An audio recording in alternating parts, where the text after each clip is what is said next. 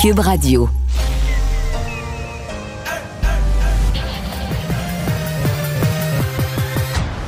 Mario Dumont. Organiser, préparer, informer. Les vrais enjeux, les vraies questions. Mario Dumont. Les affaires publiques n'ont plus de secret lui. Cube, Cube Radio. Bonjour tout le monde et bienvenue à l'émission. Bonne fin d'après-midi, magnifique journée. Je crois comprendre que c'est sur la plus grande partie du territoire québécois qui fait beau. Euh, ça va se dégrader, là, si je comprends bien, en s'en allant vers la fin de la semaine. Profitez-en. Euh, c'est Carl qui est là aujourd'hui pour les nouvelles. Mario. Bonjour Carl. Et euh, d'abord, tu vas nous défaire une nouvelle d'hier là, pour ce qui s'est passé à Laval, Ben qui oui. était un braquage domicile avec un, gars un cas spectaculaire de légitime défense qui avait conduit à un décès. C'est plus l'histoire que les policiers et les procureurs travaillent aujourd'hui. Ben pas du tout, euh, Mario, et c'est fascinant euh, de voir cette histoire-là évoluer. Alors, ce qu'on pensait était être un cas de légitime défense à Laval s'est traduit par des accusations contre un ancien Meurtre deuxième. meurtre deuxième degré euh, contre un ancien combattant en arts martiaux, Icho Larenas. Euh, donc, c'est un homme de 42 ans qui était à Laval depuis quelques mois. Mais là, on, euh, on sait plus qu'est-ce qui est vrai. Ben Est-ce qu'il y a eu carrément aucun braquage de domicile? Est-ce que c'est carrément un meurtre puis on a inventé un- Ben, ça, une là. pièce de théâtre autour? Ou est-ce qu'il y a une partie qui existait? On ne sait plus trop, là? À l'origine, on disait qu'il avait été séquestré chez lui et qu'il avait plusieurs réussi, c'est heures, ça, qu'il puis avait ouais. réussi à se défaire puis avait poignardé un, un de ses assaillants jusqu'à la mort. Ben là, euh, les policiers ont trouvé des indices qui disent, écoutez, c'est pas tout à Pas fait ça exactement passé. ça. On va en reparler. Et tout de suite, on va aller rejoindre l'équipe de 100% Nouvelles et Julie Marco. 15h30, c'est le moment d'aller retrouver notre collègue Mario Dumont. Salut Mario. Bonjour. Lendemain de fusillade, tuerie de masse dans une école primaire aux États-Unis, le dernier bilan fait toujours état de 19 enfants qui ont été tués. Deux enseignants également qui ont été tués. Euh, la question qu'on se pose, est-ce que cette fois-ci, ce sera l'électrochoc assez fort pour convaincre les élus républicains de, de mieux contrôler les armes à feu? On va écouter ensemble une partie de la réponse du gouverneur du Texas, Greg Abbott, qui est un républicain. There was no known mental health history of the gunman. Anybody who shoots somebody else has a mental health challenge, period. We, ha- we as a government need to find a way to target that mental health challenge and do something about it. Alors, pour les républicains, il n'y a pas de problème d'armes à feu. C'est plutôt un problème de santé mentale. En même temps, on dit, c'est très contradictoire, que le tireur n'avait pas d'antécédent de problème de santé mentale, Mario. Non, mais il était tellement. Il venait d'avoir 18 ans. C'est, le jeune. C'est, plein de questions. Le jeune a eu 18 ans, il n'y a plus la date exacte, Ouais. ça fait quelques jours, deux semaines. Et, et le jour de ses 18 ans, donc le jour où il a, il a tourné 18 ans, il est allé dans un magasin et s'est acheté non pas un, mais deux fusils d'assaut. Deux AR-15, quelque chose comme 400 munitions. Je veux dire, problème de santé mentale ou pas, là, il y a une question fondamentale qui se pose. Qu'est-ce que tu fais avec ça? D'abord, qu'est-ce que tu fais? Ben, moi, je sais, là-dessus, là, je suis loin des Américains. Pour moi, c'est du matériel militaire. Je veux dire, je comprends un agriculteur qui a un fusil d'épaule ou un chasseur qui a un fusil d'épaule euh, pour euh, éloigner un coyote ou bien pour tuer un chevreuil. Je comprends bien ça, là. Puis je comprends qu'il ne veuille pas s'inscrire à un registre. puis les réticences qu'on avait au Canada, c'est un tout autre débat. Mais l'accès aux armes d'assaut, pour moi, c'est une autre affaire. Bon, si t'es membre ici au Québec, là, des gens nous disent Ouais, mais nous, on est membre de clubs de tir d'élite, c'est notre loisir. J'avoue que déjà, je regarde ça avec les yeux qui roulent. Là. Euh, peut pas jouer au volleyball ou euh, trouver un autre loisir, mais en tout cas, euh, je peux accepter ça. Là, t'es membre d'un club de puis si tu présentes des cartes comme quoi c'est vraiment sérieux. Mais il y a un côté de moi, euh, t'as une machine à tuer, là. Qui c'est qui, c'est qui a besoin de ça? Mais là, aux États-Unis, t'achètes ça comme ça. T'as 18 ans, le jour de ta fête, tiens, emmène-en deux. Emmène-en deux. Puis la question, c'est pas. La question, c'est pas est-ce que t'en as besoin ou est-ce que t'as des problèmes de santé mentale, c'est débit ou crédit? Tu payes, tu pars avec. Ça n'a pas d'allure. Excusez-moi, ça n'a aucun saint bon sens. C'est pas.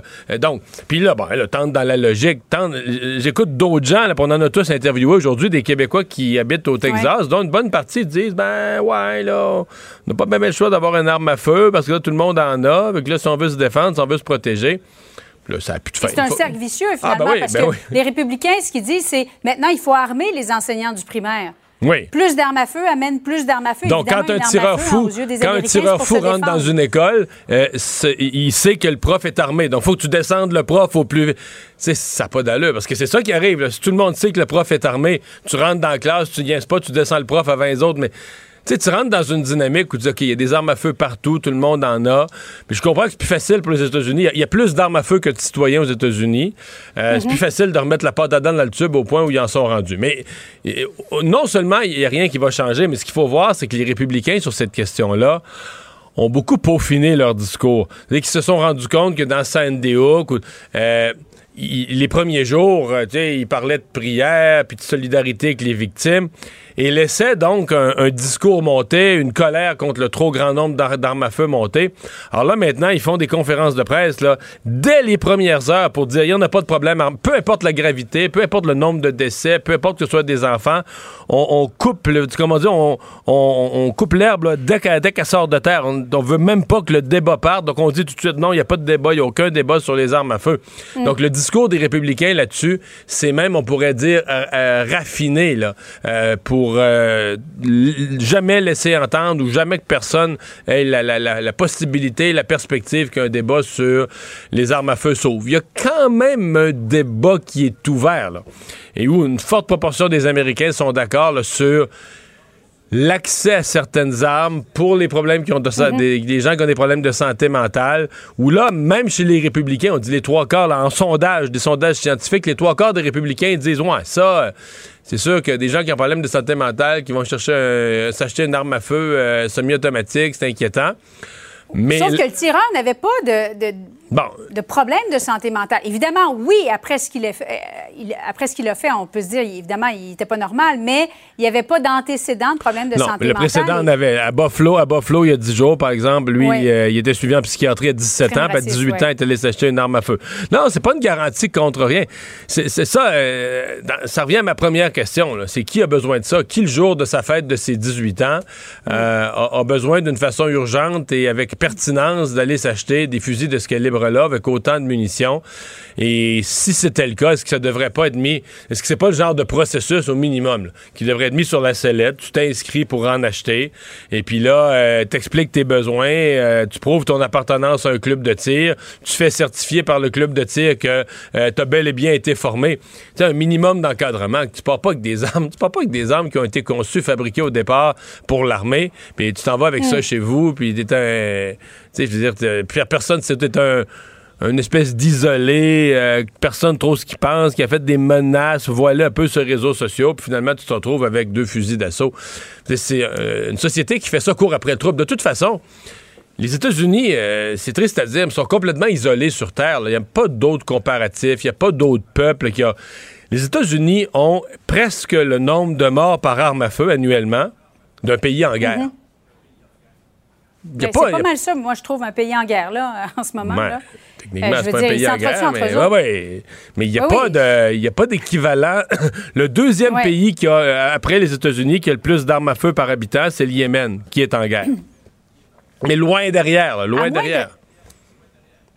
J'allais dire, Mario, à moindre échelle à Montréal, on sait que Montréal là, est aux prises aussi avec un problème de violence. Hier, même jour que la fusillade aux États-Unis, et à peu près au même moment, euh, on a appris qu'il y a trois personnes qui avaient été poignardées, dont un ado de 14 ans. Il y a des projectiles qui ont atterri, euh, qui ont terminé leur course dans une garderie. Heureusement, elle était fermée. Il y a la mairesse qui continue de, de marteler au gouvernement fédéral, ça prend un contrôle plus serré des armes de poing. Mario, jusqu'à quel point le fédéral est responsable de ce qui se passe à Montréal, où c'est devenu pratiquement quotidien, là, ce qu'on a vu hier? C'est sûr que le fait que la frontière soit une passoire sur ces questions-là, c'est une responsabilité fédérale et euh, un point où ils font pas leur travail. Mais il y a un problème aussi à Montréal. Euh, je- Est-ce que c'est les policiers? Est-ce que ce sont les nouvelles règles qu'on a euh, imposées aux policiers? Euh, en matière d'interpellation, une chose certaine, il y a très peu d'arrestations. Sincèrement, Julie, comparé au nombre d'événements qu'on vit, il y a très, très peu d'arrestations. Euh, exemple, les attaques par arme blanche là, au couteau. Là. Euh, il y a fort à parier que les, les- les- les gens, quelqu'un, euh, c'est des gangs rivales, quelqu'un connaît quelqu'un. Il y a très, très, très, très, très peu d'arrestations. Où les policiers sont discrets, font les arrestations sans nous le dire, mais ça m'étonnerait. D'habitude, ils sont assez fiers quand ils font des bons coups de filet. Mais moi, je suis euh, vraiment... Parfois, là, on va entendre dans des dossiers d'armes à feu et autres, là, on a fait une perquisition, arrêté une personne. Mais le ratio entre le nombre d'événements et le nombre d'arrestations, c'est... euh, en fait, c'est au cœur de l'histoire parce que ça nous dit que les gens qui commettent ces crimes-là se sentent vraiment très, très, très confortables, très... Personne court après nous. D'ailleurs, c'est pour ça qu'on agit de moins en moins la nuit, on agit en plein jour. On, semble vraiment confiant que la police n'est pas une menace, n'est pas un, danger. Ils n'ont pas les outils, ils n'ont pas ce qu'il faut. Euh, ils nous interpelleront pas, on va pouvoir agir tranquille. Euh, autre sujet maintenant, euh, ça a été confirmé par le ministre de la Justice fédérale, David Lametti. Ottawa va participer devant la Cour suprême à la contestation de la loi 21. Pour ce qui est du projet de loi 96, bon, euh, c'est pas aussi clair, mais on dit qu'on est quand même, on a quand même des craintes sur la mise en œuvre de cette loi-là par rapport aux immigrants, services de santé, à la justice aussi. Et dans la loi 21, on dit c'est pour défendre les minorités. Mario, quel message s'envoie ça au Québec? Ben, en fait, euh, d'abord, il n'y a pas énormément de surprises. M. Trudeau, euh, Monsieur Trudeau a fait une campagne électorale à éviter cette question-là, à patiner en disant on verra. Mais la dernière campagne avait quand Ouais. même été plus claire. On sait que le gouvernement, que le gouvernement fédéral est complètement contre ces euh, toutes les, les, les lois, là, en matière de laïcité. Donc, c'était euh, c'était quand même une chose, un phénomène assez connu, une réalité assez connue. Et là, maintenant, c'est confirmé. Euh, c'est sûr que si le fédéral attaque tout, là, toute la loi sur la laïcité, toute la loi sur la protection de la langue française, je veux dire, le message ultime qui va être entendu par les Québécois, ben, c'est si on est pour défendre euh, euh, l'identité, la laïcité, la langue, etc., ça va devoir se faire en dehors du cadre canadien. Ça va finir par être ça. Le message, l'idée que le Canada est une fédération qui donne à chacun de ses membres assez de souplesse pour s'occuper de ses particularités. Dans le cas du Québec, c'est une énorme particularité, la, pa- la, la- la différence linguistique et le fait que cette langue-là doit être protégée à cause de son statut très minoritaire en Amérique du Nord. Alors, si un jour on nous dit, écoutez, dans le Canada, c'est impossible, ça ne peut pas se faire dans le Canada, ce sera un gros message aux Québécois, mais on n'est pas rendu là. À suivre, donc. Merci beaucoup, Mario. Bon après-midi à toi. Au revoir. Alors, Carl, dans les autres euh, nouvelles, euh, ben, faisons le point un peu sur ce qui s'est passé là aujourd'hui euh, au, au Texas. D'abord, on, on- on a appris quand même pas mal de choses sur le tireur, sur, sur le fait qu'aussi, essentiellement, qu'il s'est- il s'en est tenu à une classe. là. On avait un bilan, mais les 19 enfants, deux enseignants, essentiellement, il a, il a liquidé tous les êtres vivants d'une classe, d'un local. Oui, c'est les informations qui sortent aujourd'hui, donc tous dans la même classe. Et pendant ce temps-là, les policiers fracassaient les fenêtres d'autres classes pour évacuer les enfants. Mario, cette attaque-là a fait 19 morts parmi les enfants et deux enseignants, mais il y a également 12 autres enfants qui ont été blessés. là. Ça aurait pu être un bilan qui aurait pu être encore plus lourd que ça. Et une grand-mère euh, en état critique, parce oui. qu'on on- on l'oublie dans le bilan, c'était pas à l'école, mais il est passé par la maison de sa grand-mère avant. Exactement. Euh, elle a été blessée par balle. On semble plus craindre. Ce matin, on parlait d'état critique. On semble plus craindre pour sa vie, mais. Et un jeune homme qui avait annoncé ses intentions sur les réseaux sociaux avant de passer à l'acte, avait dit qu'il se rendrait chez sa grand-mère pour euh, lui tirer dessus. Après ça, il a dit, je pense que je vais aller à l'école. Et donc, peu de temps après avoir annoncé ses intentions, il s'est euh, rendu à l'école euh, primaire de Rob, à Uvalde. Donc, un tireur qui avait 18 ans, avait pas le droit de s'acheter des cigarettes, avait pas le droit de s'acheter de l'alcool. Ah ben là, de l'alcool. Un verre de vin au restaurant, là, le restaurant appelait l'armée, là. C'est euh. Ça, l'alcool aux États-Unis, euh, c'est épouvantable. C'est ça. Mais donc, le- il avait le, le droit, euh, et ça a été fait légalement, de s'acheter deux, deux, euh, deux AR-15, là, des armes euh, de type militaire. on Le va jour dire. de ses 18 ans. Le jour de ses 18 ans et 375 cartouches en plusieurs occasions. Euh, et le motif demeure euh, assez trouble pour l'instant, mais il pas, il semble pas avoir de geste, par exemple, à l'égard d'une communauté culturelle. On dit que le jeune homme a été harcelé pendant lorsqu'il était jeune en, en raison d'un problème d'élocution. Il y a un de ses amis qui confiait aux médias, à un moment donné, il s'est mutilé le visage par pur plaisir. Donc, peut-être certains gestes, disons... euh, Mais clairement, un jeune isolé. Là. Oui, peu un d'am- jeune isolé. Peu d'amis, fascination pour les armes à feu, euh, beaucoup de temps sur Internet, sur les réseaux sociaux. Ben oui. Et là, euh, une tuerie qui... euh, ce qu'on entend beaucoup, c'est une autre aux États-Unis, mais là, euh, les, euh, les leaders à travers le monde euh, disent que ce serait peut-être le temps que les États-Unis euh, s'attaquent à ce problème-là. Il y a même le pape François qui a dit que c'était le temps que les États-Unis agissent. Euh, maintenant, ça va prendre quoi? Puis je- c'est le genre de question que tu dis, ouais, je suis heureux de pas avoir à régler ça. Hein? Je sais pas ce que t'en penses, mais Ben, par quel bout prendre que, ça? tu sais? euh, J'avoue que si tu arrives aujourd'hui aux États-Unis, là, tu peux pas mettre en place des politiques semblables aux autres pays en matière d'encadrement de la possession des armes à feu parce que il y en a déjà trop en circulation. C'est-à-dire que Ouais. tu sais, il n'y a pas un pays du monde où il y a autant d'armes en circulation. Donc, tu gères les armes au Canada, tu gères les armes en France, tu gères les armes au Portugal, n'importe où. Je veux dire, il y a des. Tu vas avoir des armes de chasseurs, d'agriculteurs, puis tout ça. Bon, un peu des gens des clubs de tir. T'as des bandits qui ont des armes illégales. Mais tu sais, t'as pas dans tout. Tu vas arriver dans un quartier résidentiel ordinaire. T'as pas une moyenne de deux guns par, Non. ma- par maison, là. Tu sais, les gens, les gens ont pas d'armes à feu, Ben plupart. non. Puis quand et, et ça c'est fascinant quand on voyage, quand on va, euh, quand on rencontre des Américains à travers le monde. Je me rappelle une fois un, un gars de Caroline du Nord, tu sais, puis on lui il dit dans ma chambre j'ai le gun, puis là on dit hein, t'as un gun, puis il dit vous avez pas de gun. C'était incompréhensible pour lui qu'on n'ait pas de pistolet à la maison, tu sais. Totalement incompréhensible. Alors, Mais, mais d'ailleurs, aujourd'hui, euh, euh, ce matin, LCN, Jean-François Gu- Guérin interviewe une Québécoise qui vit là-bas, puis là, trouve ça épouvantable, la tuerie des enfants, des beaux petits-enfants, une école primaire, tout ça. Mais elle, elle vit là depuis un bon bout de temps, puis là, elle finit vous, avez-vous une arme à feu? Ben, j'ai des armes à feu. OK. ouais. Des armes à feu. Puis là, ben, elle dit, j'ai pas vraiment le choix. hein. Faut se protéger. Je peux pas faire confiance juste à la police, puis tout ça. euh, parce que, puis là, à un moment donné, le raisonnement arrive. Elle dit, oui, mais c'est parce qu'il y a tellement de gens qui ont une arme ça. à feu. C'est ça. Fait qu'en d'autres termes, c'est, si quelqu'un vient me voler mon bicycle, il va être armé. Fait que je suis peut-être mieux d'avoir un R15 pour l'empêcher. Ah oui. Parce que quand tu rentres dans cette Ah, escalade, tu rentres dans une escalade comme ça, tu dis, OK, là, ça a plus de fin, tout le monde est armé. C'est, c'est... Fait que tout événement, tout événement qui tourne un peu mal, tout conflit Ben là- dans la société est susceptible de virer en échange de coups de feu. On là. jase, là, un barbecue arrosé un après-midi, là, tu sais, avec euh, Ça monsieur sur l'héritage de grand-maman. là. L'héritage de grand-maman, un voisin qui arrive, hey, euh, tu me calmes chez nous, peu trop de importe. bruit. Là, tout le monde a des guns, c'est sûr que ça peut dégénérer, hein. Bon. Enfin, ben, euh, mais j'ai l'impression que déjà les républicains ont mis le couvercle sur la, Pas absolument. sur la marmite. Ah Il y a oui, c'est- aucun débat. Ce qu'il faut faire, c'est parce qu'il y en a un qui a dit ça, là, il faut prendre attention où on envoie nos enfants à l'école. Ouais. C'est la responsabilité des parents. Ben oui. Euh, des anglophones qui veulent faire fermer une boulangerie française à Montréal parce qu'ils ont été outrés d'être servis en français. Ah oui, alors ça, c'est vraiment très drôle, Mario. Euh, tu tu dis des fois, on veut rendre œuvre utile quand on parle des nouvelles.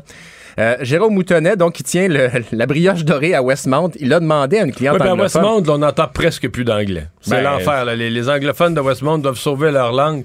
T'entends presque plus d'anglais à Westmount. il y a un organisme qui a été fondé pour ça, je pense, ça s'appelle SOS Westmount. euh, Oui, Mario. exactement. Donc, vous pouvez offrir des activités d'immersion euh, aux jeunes francophones.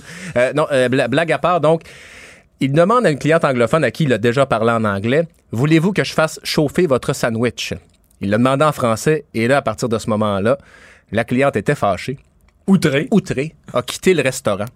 D'ailleurs, euh, M. Mou- Moutonnet ne se rappelle pas si euh, quelle sorte de sandwich ou si elle, elle voulait le faire chauffer parce que tout ça s'est passé très vite. Et elle se rend sur les réseaux sociaux pour euh, faire une opération de boycott. Ben, c'est l'inverse qui s'est passé. Beaucoup de commentaires positifs et les affaires vont bien euh, pour, Ah ouais, pour pour la brioche dorée. Puis notre collègue Charlie en régie le, le- le sait très bien. La brioche dorée, c'est une chaîne assez grosse tu sais, en France. C'est comme un peu comme si on essayait de s'attaquer euh, à Decathlon. On s'entend que c'est une marque assez grosse. Donc, euh, ben, la brioche de, dorée va très bien. Et euh, M. Moutonnet, donc, prend la chose avec philosophie. On- on- Écoutons-le, tu vas voir, c'est assez drôle. Ça m'arrive de bavarder avec des clients en russe et en italien. C'est pas la question. La question de fond, c'est une question de politesse. C'est-à-dire qu'on prend pas les gens au collet en lui disant tu vas me parler comme ça. C'est tout. Ben voilà, s'il Voilà. vous plaît. Alors, euh, Saint-Augustin de Desmaures, euh, dans la région de Québec, un enseignant du séminaire Saint-François qui a plaidé coupable à des chefs d'accusation à caractère euh, sexuel sur des élèves. Euh, ça avait semé les mois là-bas. oui. hein. oui, Dave Alex Berthelot, un jeune homme de 29 ans qui a plaidé coupable à euh, un total de 8 chefs, dont deux de communication indécente, un d'exploitation sexuelle et cinq de l'heure. Euh, C'était un entraîneur de football, notamment un professeur de sciences, M. Berthelot, qui avait un bon contact avec les joueurs, il était plus proche d'eux en âge, sauf que euh, profitait de cette complicité-là pour avoir des communications via Snapchat avec les élèves le soir. Puis, euh, ben, euh, après ça, a sollicité des images à caractère sexuel, en a envoyé également, même menacé de s'enlever la vie à certains moments. Ceci dit, l'accusé a plaidé coupable pour éviter aux victimes d'avoir à témoigner en cours aujourd'hui. Donc, il va revenir à l'automne pour les représentations sur la peine. Ce faisant, il évitait lui-même que soit déballé euh, en détail euh, toutes ces, tous ces actes Aussi. plus Puis ou moins c'est- glorieux. Là. La peine minimale pour chacun des chefs, c'est un an. Évidemment, euh, on ne lui connaît pas de passé criminel, mais tout de même, là, il y a huit chefs, euh, huit ans minimum normalement.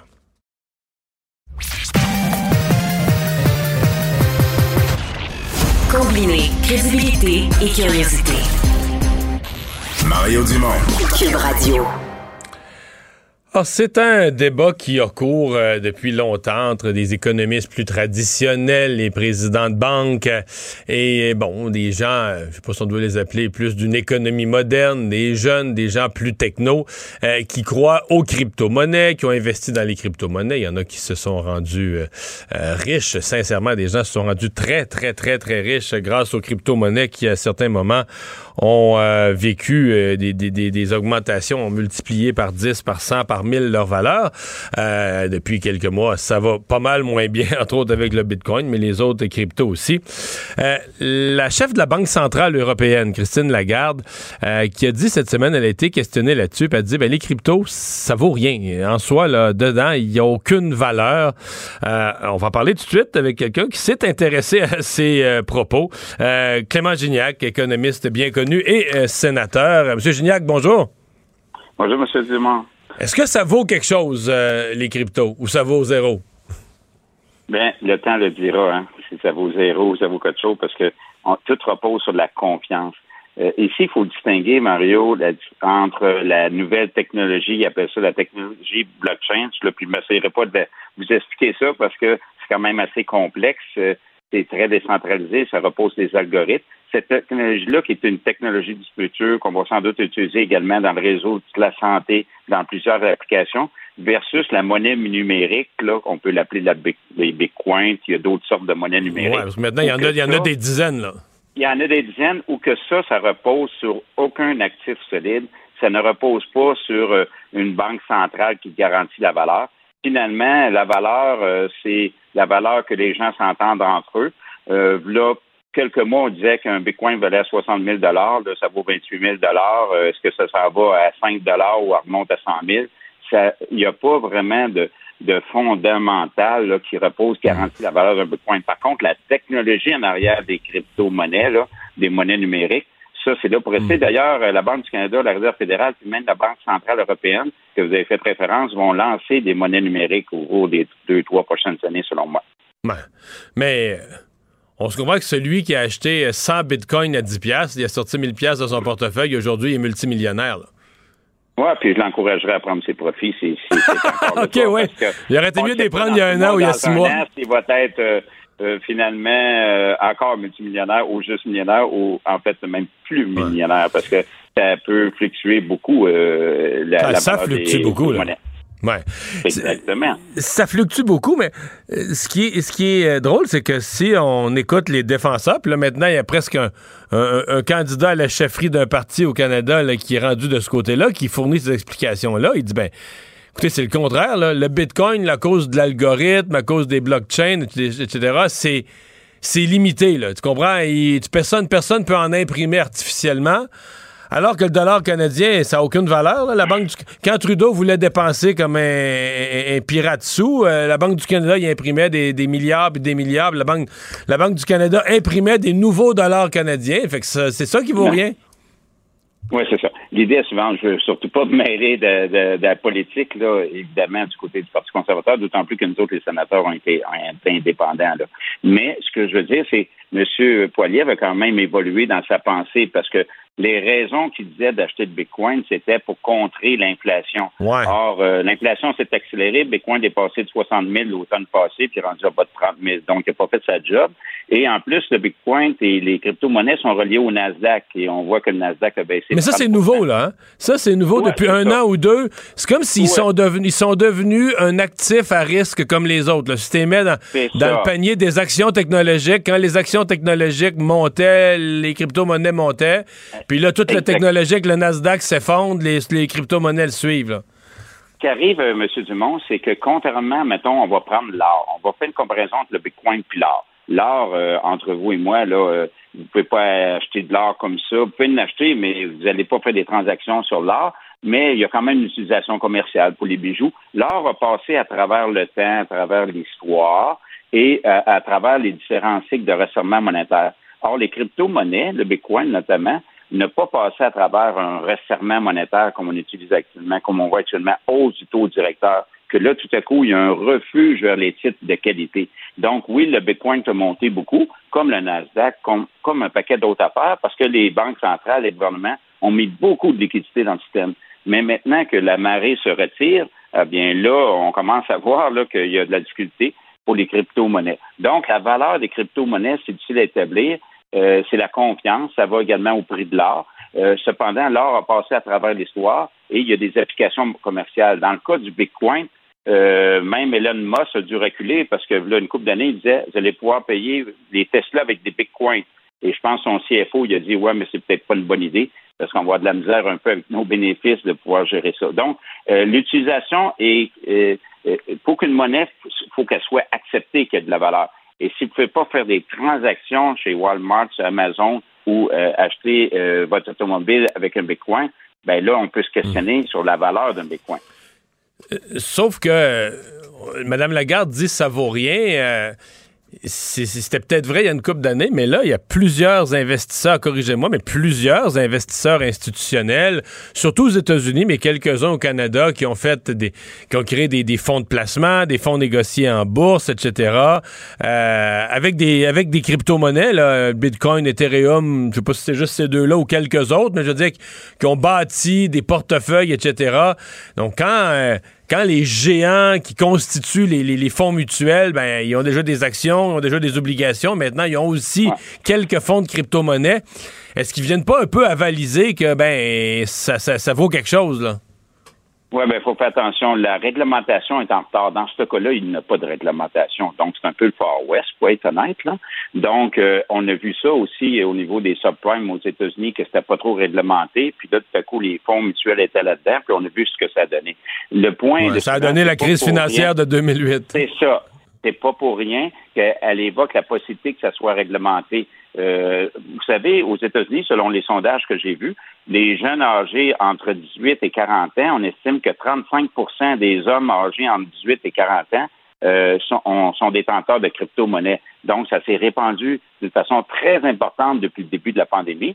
Et là, le risque, c'est que certains investisseurs qui ne sont pas très au courant de toutes les tenants et aboutissants sont peut-être pas aussi conscients des risques. Et là, on pense, moi, je m'attends qu'il y ait un peu plus de réglementation. Ceux qui veulent l'acheter en toute connaissance de cause, avec toute la transparence qu'il y aura, pourra continuer à le faire. Mais clairement, du côté des investisseurs institutionnels, euh, je pense que c'est pas aussi répandu que c'était euh, lors de la crise des subprimes. Moi, je m'attends à un peu plus de réglementation parce qu'actuellement, vous pouvez acheter des bitcoins que vous allez sur des plateformes numériques, mais vous devez être conscient du risque que vous allez encourir si vous mettez vos économies là-dedans. Ouais. Dans le fond, on met plus là-dedans, euh, comme on dit, du love money, de l'argent qu'on a pour qu'on pourrait jouer euh, soit au casino, soit dans des actions à risque, soit dans des petites actions à risque euh, qu'on est prêt à gagner ou à perdre, mais pas l'argent qu'on met d'un but de côté pour s'acheter une maison. Là. Et il faut faire une distinction entre la technologie. Je vais reculer à la fin des années 90, si le temps me permet. Vous vous souvenez, quand l'Internet a été lancé, c'était l'excitation, on a eu les dot-com. La compagnie Yahoo, qui existe encore aujourd'hui, qui fait encore beaucoup d'argent, à l'époque, la compagnie Yahoo valait plus à la bourse que tout l'ensemble des banques canadiennes réunies. Ça, c'est au sommet de l'an 2000. Vous savez que six ans plus tard, euh, en fait, la compagnie Yahoo valait 60% de moins, même si ça faisait plus d'argent puis plus de revenus. À la bourse, ça se rangeait 60% plus bas. Donc, il faut faire une distinction entre la technologie du futur, sur laquelle reposent les bitcoins et les autres crypto-monnaies, on appelle ça la blockchain technologie, versus la valeur que vous allez accorder à cette monnaie numérique. Pour conclure, l'argument de Mme Lagarde, et je pense que c'est l'argument également de la Réserve fédérale de la Banque du Canada, c'est que ces monnaies numériques-là, ils ne sont pas, excusez l'expression anglaise, ils ne sont pas backés, ils ne sont pas appuyés par des banques centrales qui ont garanti la valeur. On peut se plaindre sur la valeur du dollar canadien, mais ça va fluctuer d'une coupe de scène, une coupe de pourcent. Dans le cas des monnaies numériques qui ne sont pas euh, endossées par des banques centrales, les fluctuations peuvent être de 1000% à la hausse puis de 90% à la baisse. Que si vous êtes capable de dormir avec ça, pas de problème, mais c'est pas fait pour tout le monde. Là. Clément Gignac, merci beaucoup d'avoir été là. Au plaisir, M. Bonne journée.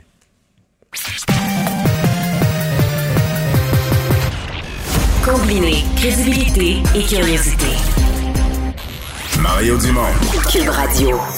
Le conflit Russie-Ukraine avec Guillaume Lavoie.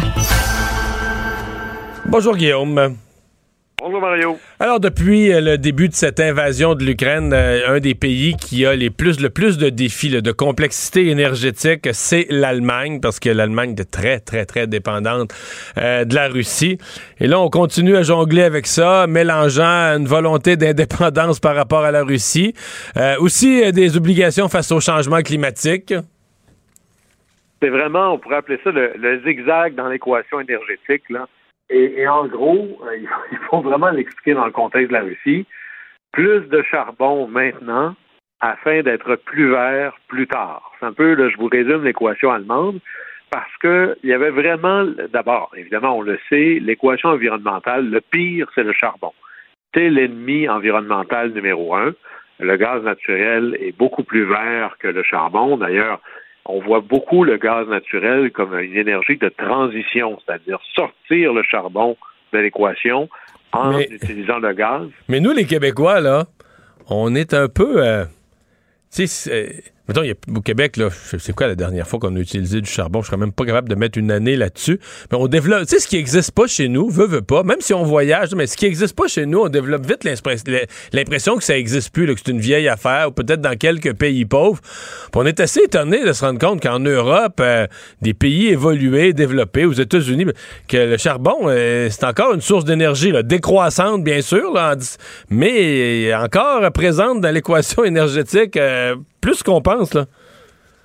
C'est majeur et par exemple le, nord-est, euh, surtout dans le coin, par exemple, la, Virginie occidentale, beaucoup de centrales qui produisent de, l'électricité aux États-Unis fonctionnent au charbon.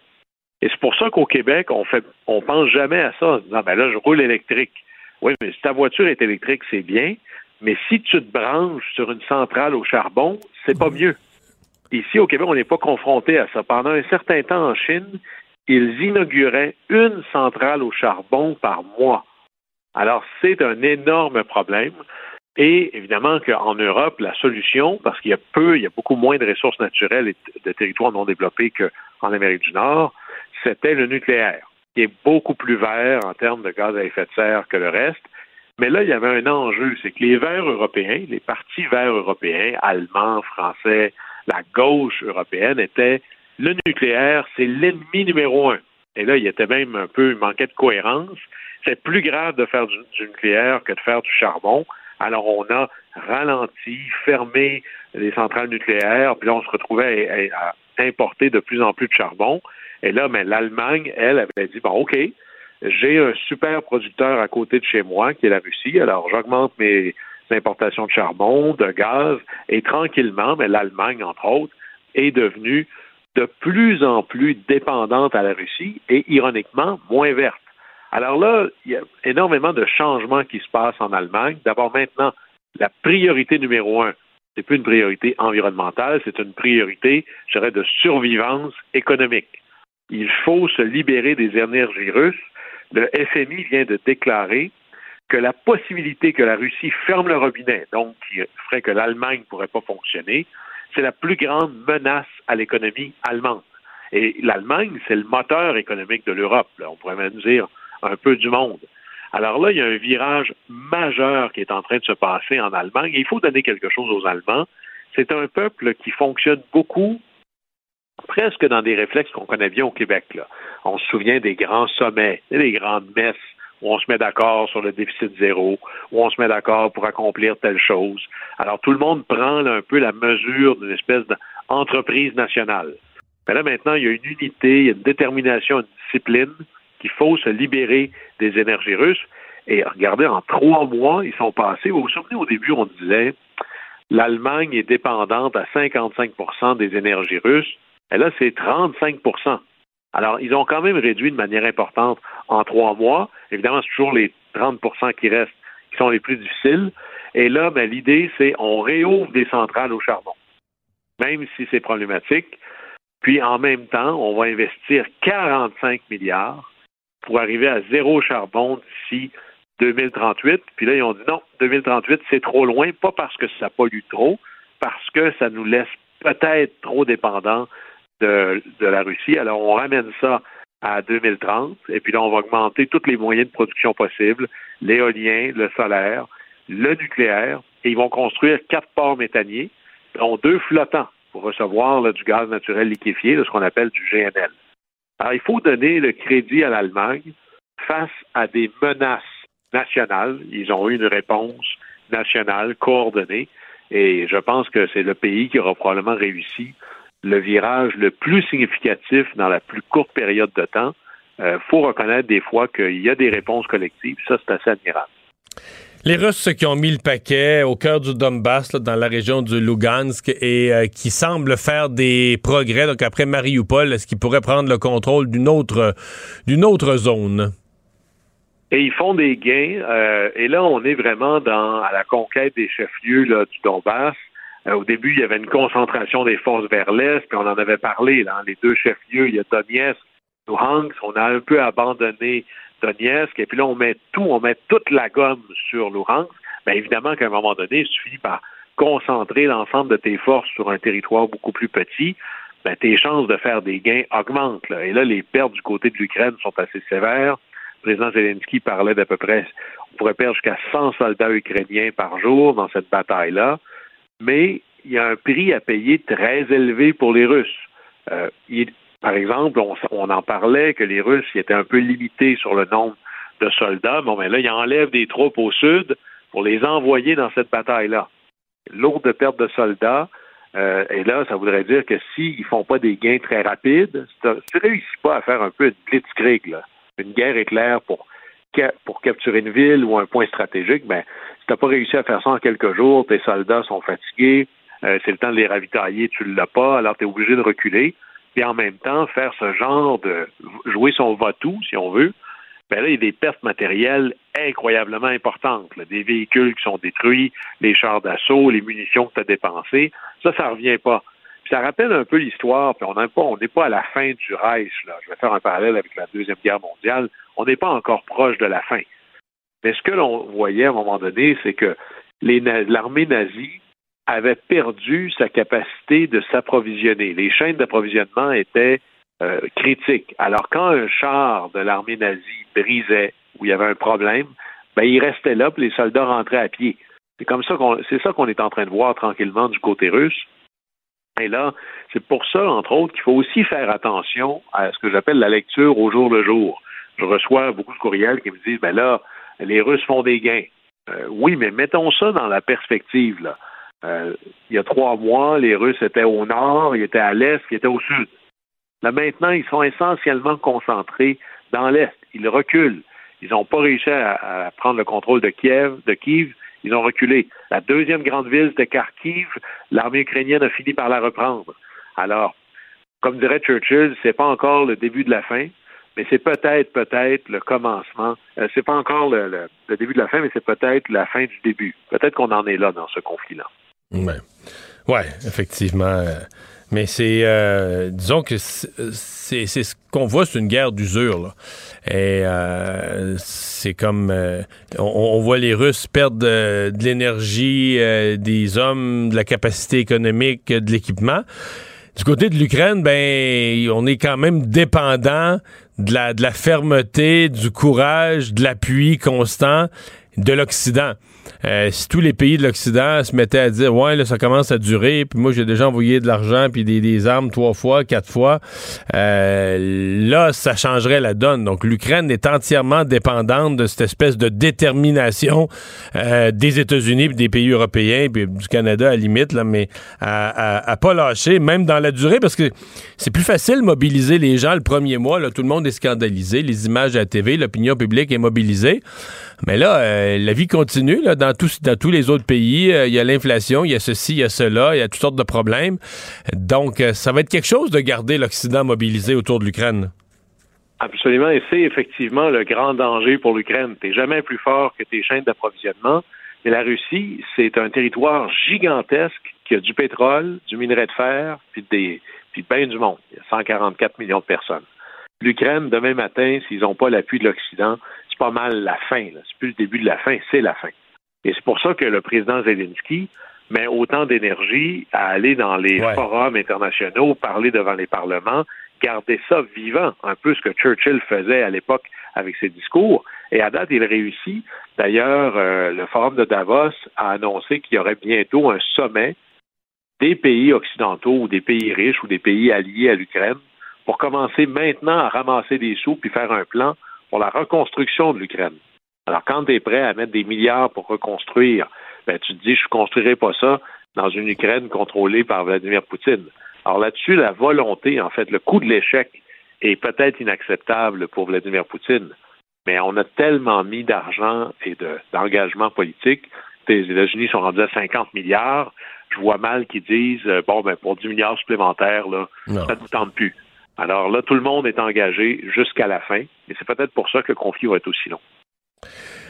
Est-ce que, parce que bon, euh, le grenier du monde qui est l'Ukraine qui euh, n'approvisionne plus, on craint une famine mondiale, est-ce qu'on pourrait sortir des céréales sous escorte de l'OTAN?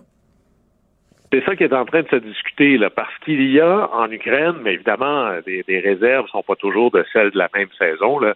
Alors, quand vous prenez votre bol de céréales, ces céréales-là ont peut-être été euh, cultivées et récoltées plusieurs années auparavant.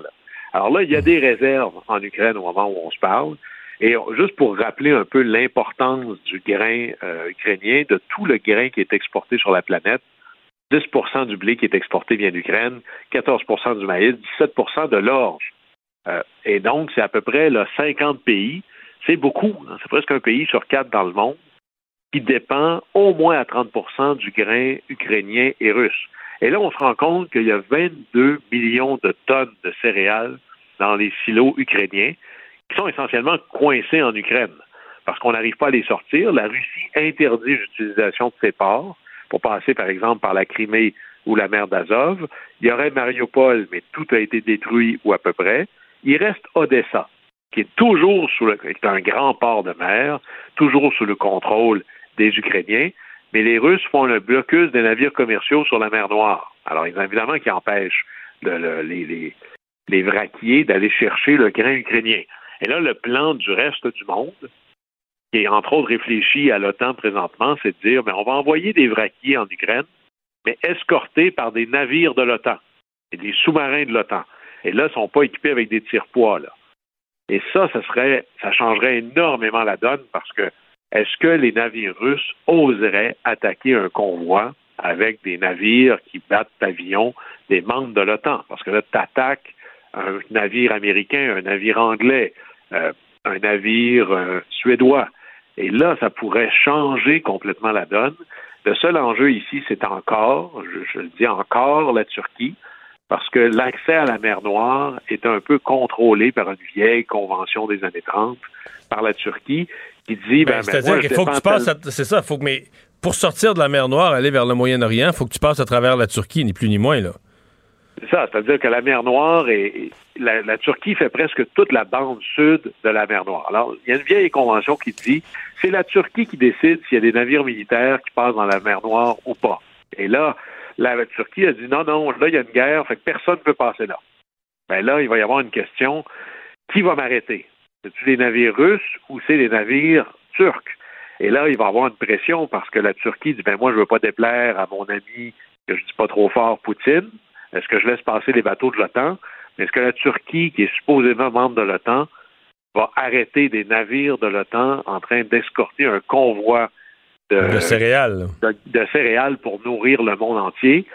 Peut-être que l'on se rend compte qu'on a un mauvais élève dans notre propre camp, mais c'est toute la question il faut se poser la question. Si jamais un navire russe attaquait un navire de l'OTAN, quelle est la réplique? Quelles sont les règles d'engagement? Et là, c'est un peu le jeu américain de qui va flancher en premier. Et ça, ça va être intéressant, mais ce que l'on voit, c'est quand tu es rendu à penser à ce genre d'opération-là pour aller chercher 22 millions de tonnes de céréales, c'est parce que tu n'es vraiment pas capable de les trouver ailleurs. Alors on voit combien cette, ce conflit-là a des conséquences dans les assiettes de la planète. Est-ce que la Russie est en défaut de paiement sur sa dette?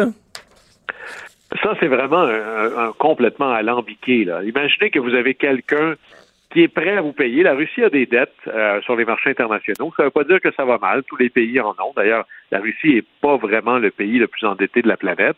Et un de leurs paiements d'intérêt arrive à terme. C'est le temps d'aller payer.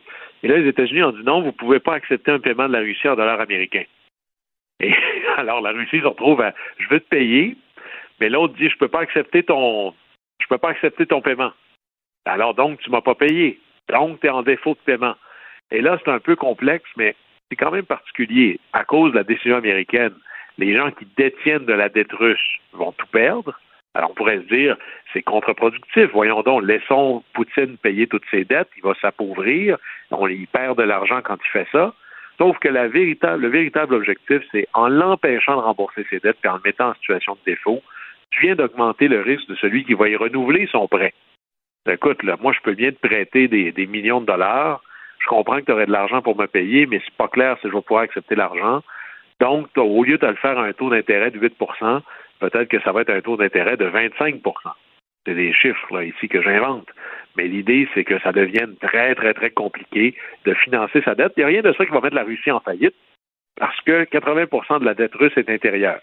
Mais le 20% qui te reste, c'est plus compliqué. Le but, c'est de rendre de plus en plus difficile les opérations de la Russie sur les marchés internationaux. Et d'ailleurs, malgré tous les millions qu'encaisse Vladimir Poutine en vendant son énergie, hein, c'est des millions de dollars par jour, le problème en Russie, au niveau des sanctions, c'est qu'ils n'ont pas nulle part à le dépenser. Personne ne veut leur vendre des semi-conducteurs. Personne ne veut leur vendre la technologie. Personne n'est prêt à prendre leur paiement. Alors, à la fin, si tu es super riche puis que personne n'est prêt à te vendre, ben c'est pareil comme si tu étais pauvre. C'est un peu l'effet des sanctions actuelles. Guillaume, merci, à demain. Au plaisir. Mario Dumont. Il analyse l'actualité et sépare les faits des. Il n'a qu'une seule parole, celle que vous entendez. Cube Radio. Ah, vous avez peut-être vu passer au cours des derniers jours ces changements qui continuent de survenir depuis le retour des talibans en Afghanistan. Il y a entre autres euh, les, euh, les tristes de nouvelles en ondes, euh, journalistes, à qui on a demandé dorénavant de se présenter à la télé, j'entends bien, de se présenter avec le visage complètement couvert. En fait, vous comprenez qu'il faut les yeux là, pour pouvoir lire les nouvelles, mais avec seulement les yeux, donc masqués, parce que, bon, c'est le ministère, le ministère de la Vertu là, qui, qui surveille tout ça. Nadia Mabrouk, présidente du Rassemblement pour la laïcité, euh, est avec nous. Euh, bonjour. Oui, bonjour, Monsieur Dumont. Il me semble qu'on en parle peu. Il me semble que les féministes du monde entier ne semblent pas euh, aussi émus, aussi attristés qu'on pourrait le penser par le recul des femmes en Afghanistan. Oui, ben moi je connais des féministes qui en parlent. Oui. C'est sûr que c'est pas nécessairement les féministes qui passent à la radio et puis à la télé au Canada, mais c'est certain qu'il y a des féministes qui en parlent. Oui, c'est le cauchemar qui, qui continue pour les femmes en Afghanistan, tout à fait. Expliquez-nous la logique là, de. D'abord, c'est un peu ahurissant, le ministère de la, de la, vertu, j'oublie le nom exact, là, mais qui euh, du vice et de la vertu, mais qui semble toujours s'intéresser juste aux femmes. Là. La, la vertu ne repose que sur euh, des, euh, des changements, des comportements ou des habillements féminins. Oui, hein, tout ce qu'on peut faire dire à, ce mot vertu. Hein, c'est, bon, ils ont des mots slogans, nous aussi on en a des mots slogans. Comme inclusion, vous vous rappelez que c'était ce gouvernement-là euh, se dit, euh, c'est dit inclusif hein, au moment où, euh, où les, lorsque les Américains sont partis à l'été dernier, que les talibans se sont revenus. Alors pour euh, rassurer le, le, la communauté internationale, ils ont dit que leur gouvernement serait inclusif. Vous vous rappelez de, de, de ça Un mot à la mode. Alors voilà, donc c'est un mot à la mode. Hein, donc ça nous fait penser quand même à ces mots qu'on utilise euh, bon, de cette façon-là, oui, oui. Bah, écoutez, oui, c'est le, c'est l'obscurantisme religieux qui, qui, qui, qui se réinstalle parce que pendant un moment, lorsque les talibans n'étaient plus là, les femmes recommençaient. euh, à participer à la vie à la vie publique. Elle recommençait, euh, vous savez, ben, donc il y avait il y a des journalistes femmes. euh, bon, les les femmes ont repris leurs études. Euh, il y a des femmes dans le cinéma, elles ont repris la musique. Et puis maintenant, eh ben, tout se referme, c'est sûr. C'est, un retour à, Quoi, un, vingt- un retour vingt à ans en arrière? religieux. Un retour 20 ans en arrière, vous diriez? Oh, 20 ans. oh, Oui, oui, oui, oui, probablement pour l'Afghanistan. Si on retourne plus en arrière, on va retrouver du. si on, ça dépend où on retourne, parce qu'il y avait un moment où c'était plus libre euh, en Afghanistan. Mais c'est sûr, on peut remonter, je ne sais pas combien il faut remonter. euh, Au temps du prophète, je suppose que c'est ça, ils Ouais. veulent remonter euh, le plus loin possible. Vous parlez d'obscurantisme religieux parce que c'est c'est l'obsession de cacher la femme. euh, c'est quand même l'image à la télé, c'est quand même frappant. Ok, quand c'est quand c'est une femme, quand c'est un homme qui, qui est journaliste, qui lit les nouvelles, bon, il est habillé à peu près normalement. Quand c'est une femme, on y voit essentiellement un, Oui. un petit rectangle, un petit bandeau là, sur les Eh sur oui. les yeux.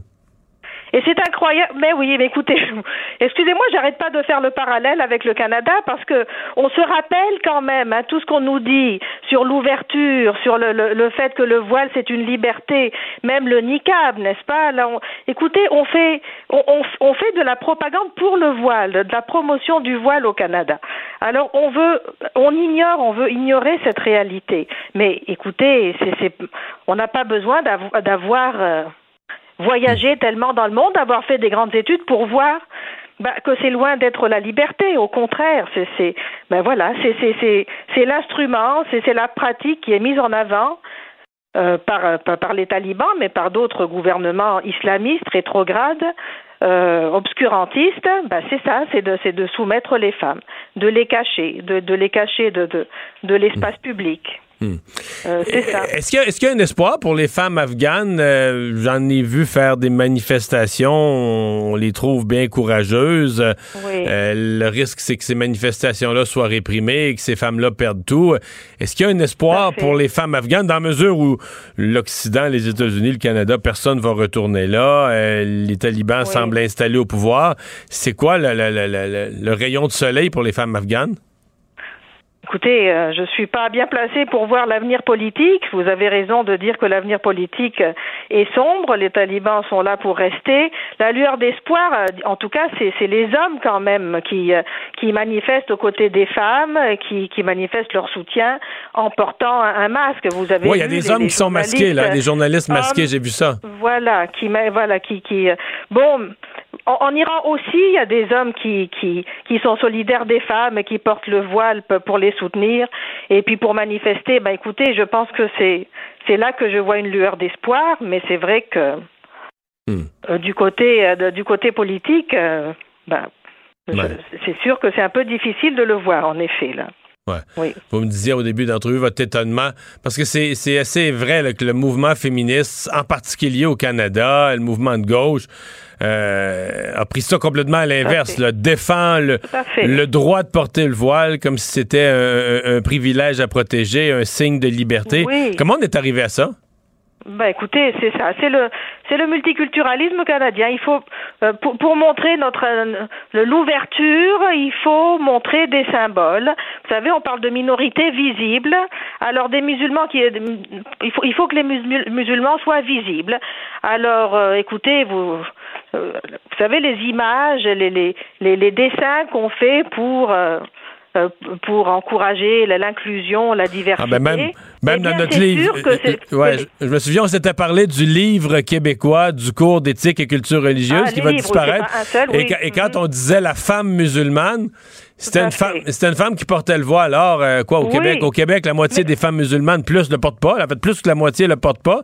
Mais quand on, quand, oui, on l'illustre, euh, Quand on l'illustre, on illustre avec des femmes voilées. Et puis, il y a, oui, tout à fait, vous avez raison, il y a les manuels du cours d'éthique et culture re- religieuse qu'on a beaucoup dénoncé euh, au Rassemblement pour la laïcité, mais il y, y a toutes les affiches, écoutez, les affiches gouvernementales, euh, ministérielles, quand on veut présenter la diversité, l'inclusion, on présente des femmes voilées. Alors voilà, écoutez, ce mot inclusion, eh bien, les talibans savent aussi s'en servir pour pour leurrer l'Occident, pour leurrer la, communauté internationale. Donc on voit bien que voilà, on voit bien que c'est un mot auquel on fait dire tout et son contraire, qu'on utilise à des fins idéologiques, multiculturelles. Et mmh. puis, ben écoutez, euh, mmh. le, voile, c'est tout sauf de la liberté, c'est tout sauf, euh, euh, en tout cas, on va pas vers plus de liberté pour les femmes, évidemment, en faisant la promotion du voile. Et là, la, la, réalité, eh bien, nous, nous, nous saute en pleine, en pleine figure. En effet, cette, cette image-là est très parlante. Lamel Mabrouk, merci d'avoir été avec nous.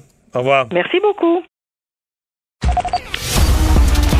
Les vrais enjeux, les vraies questions. Les affaires publiques n'ont plus de secret pour lui. Mario Dumont. Alors, on est de retour euh, pour parler au ministre canadien de la Justice euh, qui a lancé toute une discussion aujourd'hui s'exprimant à la fois sur le projet de loi 96 et sur le projet de loi 21, sur lui, celui sur la laïcité. Euh, David Lametti, bonjour. Bonjour. Euh, commençons, on reviendra sur la laïcité? Commençons par ce qui a été adopté hier à l'Assemblée nationale, le projet de loi 96, euh, réforme de la, Charte de la langue française? Euh, votre point de presse ce matin que j'ai entendu en direct, vous aviez à répétition le mot des craintes, des craintes, des inquiétudes, des inquiétudes, des inquiétudes. Qu'est-ce qui vous fait si peur dans ce, dans ce projet de loi?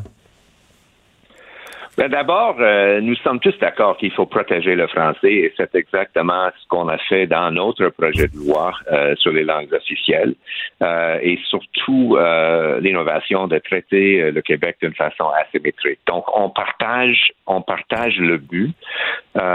mais on a des on a des craintes dans la mise en œuvre de la loi. Donc, en tant que ministre de la Justice, est-ce qu'il y aura une atteinte euh, sur l'accès à la justice euh, pour les anglophones? C'est un droit protégé dans la Constitution euh, au Québec et pour les francophones à l'extérieur.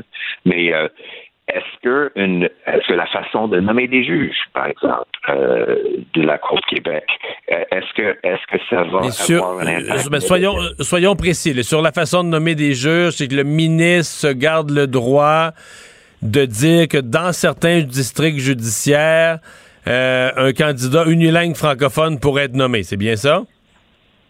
Oui. Donc, je peux pas dire euh, à mon homologue comment nommer des juges. Mais si ça a un impact négatif sur l'accès à la justice pour quelqu'un qui voulait se faire entendre en anglais. Donc, c'est une, violation de l'article 133.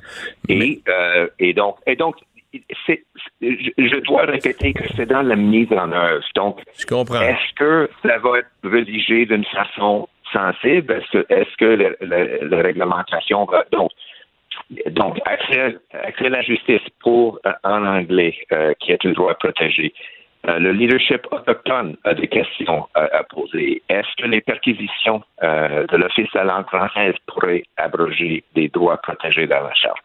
Donc, et, l'utilisation préemptive de la clause non obstante qui, euh, qui, qui pourrait avoir, euh, selon moi, un, impact qui qui vide effectivement les droits protégés par la mais, charte. Mais ça, on va y revenir. Ça, on va y revenir. Mais sur la justice, je veux rester là-dessus. Sur la justice. Donc là, on dit si, si le ministre s'immisce d'une certaine façon en disant, mais écoutez, un unilingue, un avocat unilingue francophone, il parle pas anglais. Mais moi, je pense que le ministre insiste, il pourrait être nommé juge à Longueuil ou à Saint-Jérôme. Puis là, ben, quand il est sur le banc, la journée qu'il est sur le banc, si un anglophone voulait avoir des services en anglais, on se retrouve mal pris. Je vous lancerai, euh, monsieur le ministre, en tout respect, que en Colombie-Britannique, en Alberta, en Saskatchewan, au Manitoba, en Ontario. D'après moi, là, des juges unilingues anglophones qui parlent pas un traître mot français puis qui sont nommés juges sans que ça pose aucun problème, c'est un en arrière de l'autre, là, ils s'en nomment à chaque année. C'est la majorité des juges qui parlent pas français. Alors, comment ça fait qu'au Québec, euh, dans les Laurentides, ça arrive? Je comprends pour Montréal, puis les districts, il y a beaucoup d'anglophones, mais qu'au Québec, faut que tout le monde soit bilingue. Le parler l'anglais, c'est une obligation, sinon t'es pas juge. Il n'y a pas d'obligation semblable. Vous, vous, tenez personne avec ça au Manitoba, là? Mm-hmm. D'abord, je n'ai pas dit que chaque juge euh, au Québec euh, doit être bilingue. Il faut, faut qu'on soit capable, faut que le, moi je, je m'assure pour les juges de la Cour supérieure, euh, et il faut pour la Cour de Québec aussi s'assurer qu'il y a des, des, juges qui pourraient entendre des causes en anglais. on fait la même chose. Ça, ça semble clair. Je, je peux vous dire que je fais la même chose pour la Cour supérieure à travers le Canada et les autres provinces où il y a des populations, euh, il fait en sorte qu'ils peuvent entendre les, les, cas en français. Et, et, je fais la même chose avec la Cour fédérale. Donc, c'est pas c'est jamais une question, M. Dumont, de dire que chaque juge doit être bilingue. C'est une question de dire que le service soit disponible. oui, et donc, et donc, comme j'ai dit, ça dépend, ça dépend sur la mise en œuvre. Et donc, est-ce que, est-ce que le, un changement dans la façon de nommer des juges va avoir un impact hmm. négatif? Je ne sais pas hmm. pour l'instant. Euh, mais je, je vais euh, surveiller attentivement ce qui se passe et, et je, je ne suis sûr. Il y a d'autres personnes qui ont soulevé les mêmes. Oui, oui, tout, à fait, tout à fait, tout à fait. Les, les, les, les juristes, les, le barreau, la tout à fait. de Montréal, le barreau. Donc, euh, je ne suis pas seul euh, dans mes craintes euh, et donc, c'est, je m'exprime pour euh, justement, euh, dans mon rôle, pour dire que je vais surveiller attentivement et, je vais voir. Vous euh, semblez dérangé par la décision du gouvernement du Québec d'appliquer la clause dérogatoire, donc la, la clause d'un obstant par rapport à la Charte des droits et libertés de façon préventive ou de façon préalable. Euh, pourquoi? Je serais tenté de vous demander, mais si elle existe, la clause dérogatoire, elle existe, elle existe, il y a une procédure, il y a un vote de l'Assemblée nationale qui est pris. Euh, pourquoi le Québec n'aurait pas le droit de s'en prévaloir si elle existe? Parce que quand c'est quand la, clause dérogatoire a été discutée les années 80, où nous étions des jeunes, libéraux à l'époque, euh, c'était le dernier mot. C'était Sterling Lyon et d'autres qui, qui ont voulu donner euh, le dernier mot en législature, en parlement, après avoir un dialogue, si on veut, avec les tribunaux. Et en faisant ça, on respecte, euh, on respecte la logique euh, de la charte et la clause euh, qui va équilibrer les droits, l'article 1 de la charte. Et donc, il y a un processus politique, il y a un processus juridique pour euh, revoir des, euh, des, projets de loi et des lois. On évite tout ça en, utilisant la, clause non obstante de façon préemptive et ça coupe le débat politique. Et comme le juge de la Cour supérieure, le juge Blanchard, a souligné dans le euh, en première instance sur le, cas sur la loi 21, ça coupe aussi euh, la discussion juridique. Le procureur général du Québec a pris la position qu'il n'était même pas obligé de fournir la preuve.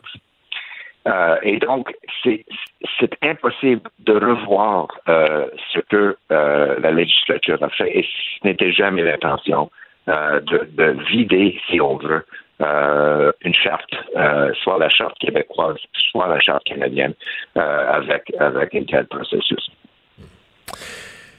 Vous avez, dans le même point de presse, euh, sur un autre projet de loi, sur lui, sur la laïcité, euh, clarifié une position de votre gouvernement euh, à l'effet que si, ce qui risque fort d'arriver, si la loi sur la laïcité est contestée jusqu'à la Cour suprême, ben, le gouvernement fédéral va s'impliquer, va prendre part à la décision, à la, au, dire, aux plaidoiries.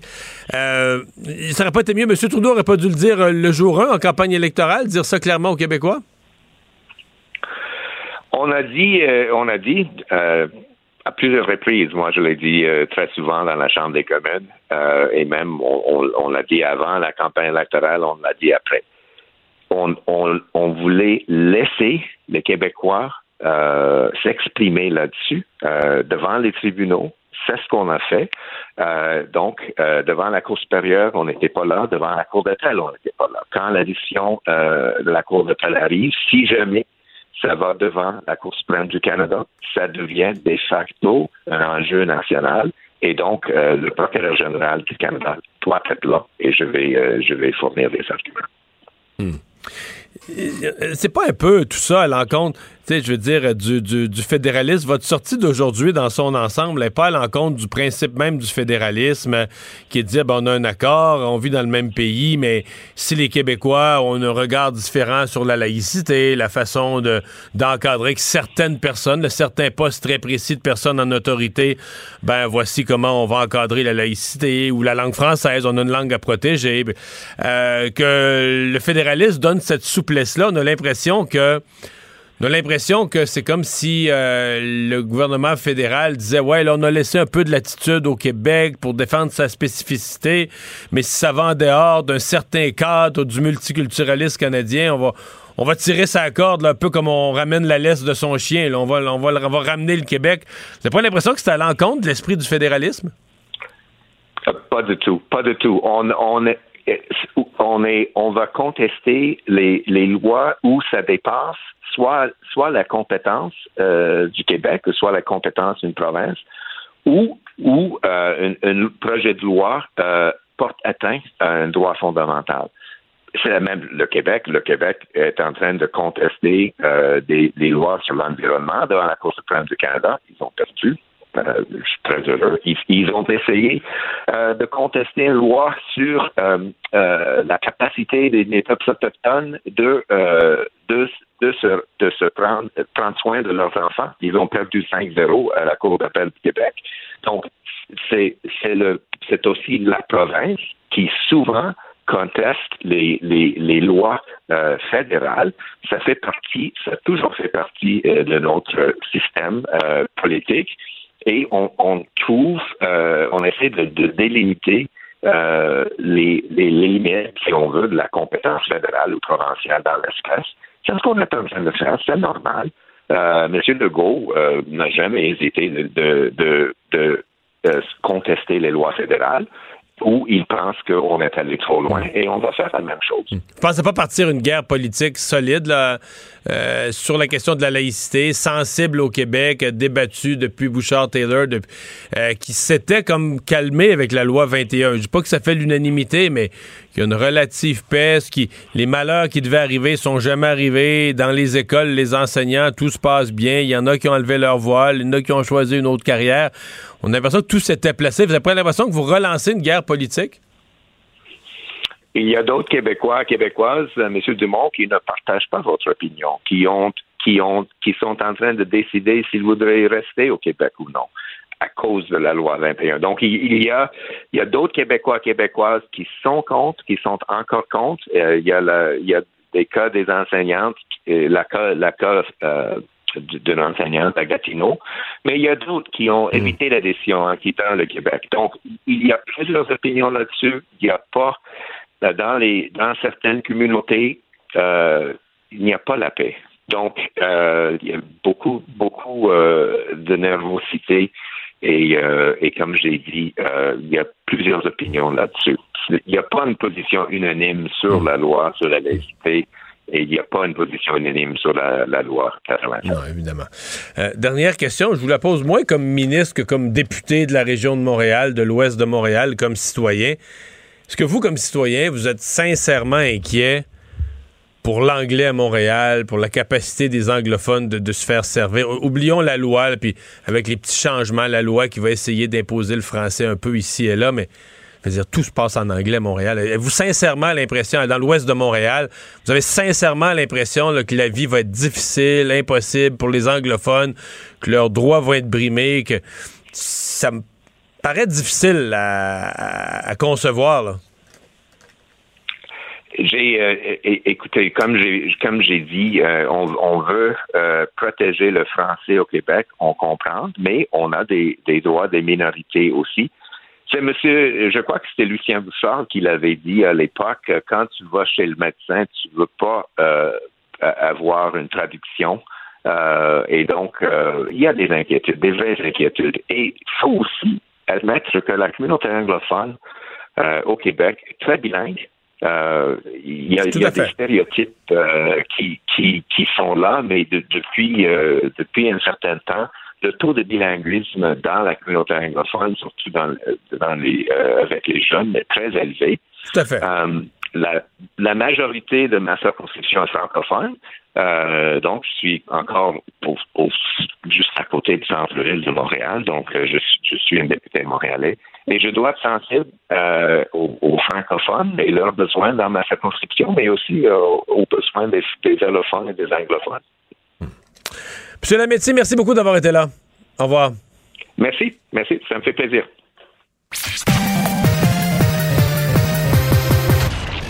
Combiner crédibilité et curiosité. Mario Dumont. Cube Radio. Alors, résumé d'actualité, Carl, commençons par cette euh, tuerie euh, en, au Texas dans une école où on a eu tout au long de la journée d'autres détails, entre autres le fait là, que c'était c'est carrément une classe, là. deux enseignantes, 19 enfants. Ils étaient tous dans le même local. Oui. Et c'est dans ce local-là que le carnage a eu lieu. Un jeune homme de 18 ans, le tireur, qui a été abattu par les forces de l'ordre, Mario, lorsqu'ils sont entrés dans la classe. Et pendant ce temps-là, pendant que le tireur faisait feu dans cette classe-là, les policiers cassaient les fenêtres ailleurs pour entrer, pour sauver des enfants.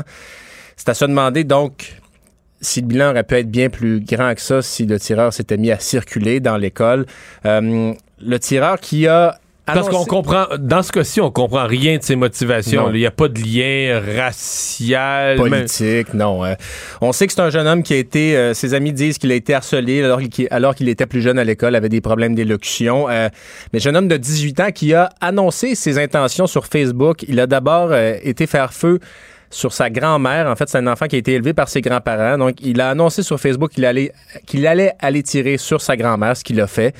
Elle a survécu. elle a survécu. Il a annoncé après ça qu'il allait probablement tirer dans une école primaire. Il s'est rendu à l'école primaire Rob à Uvalde. C'est une petite ville d'Uvalde. Évidemment, tout le monde est sur le choc.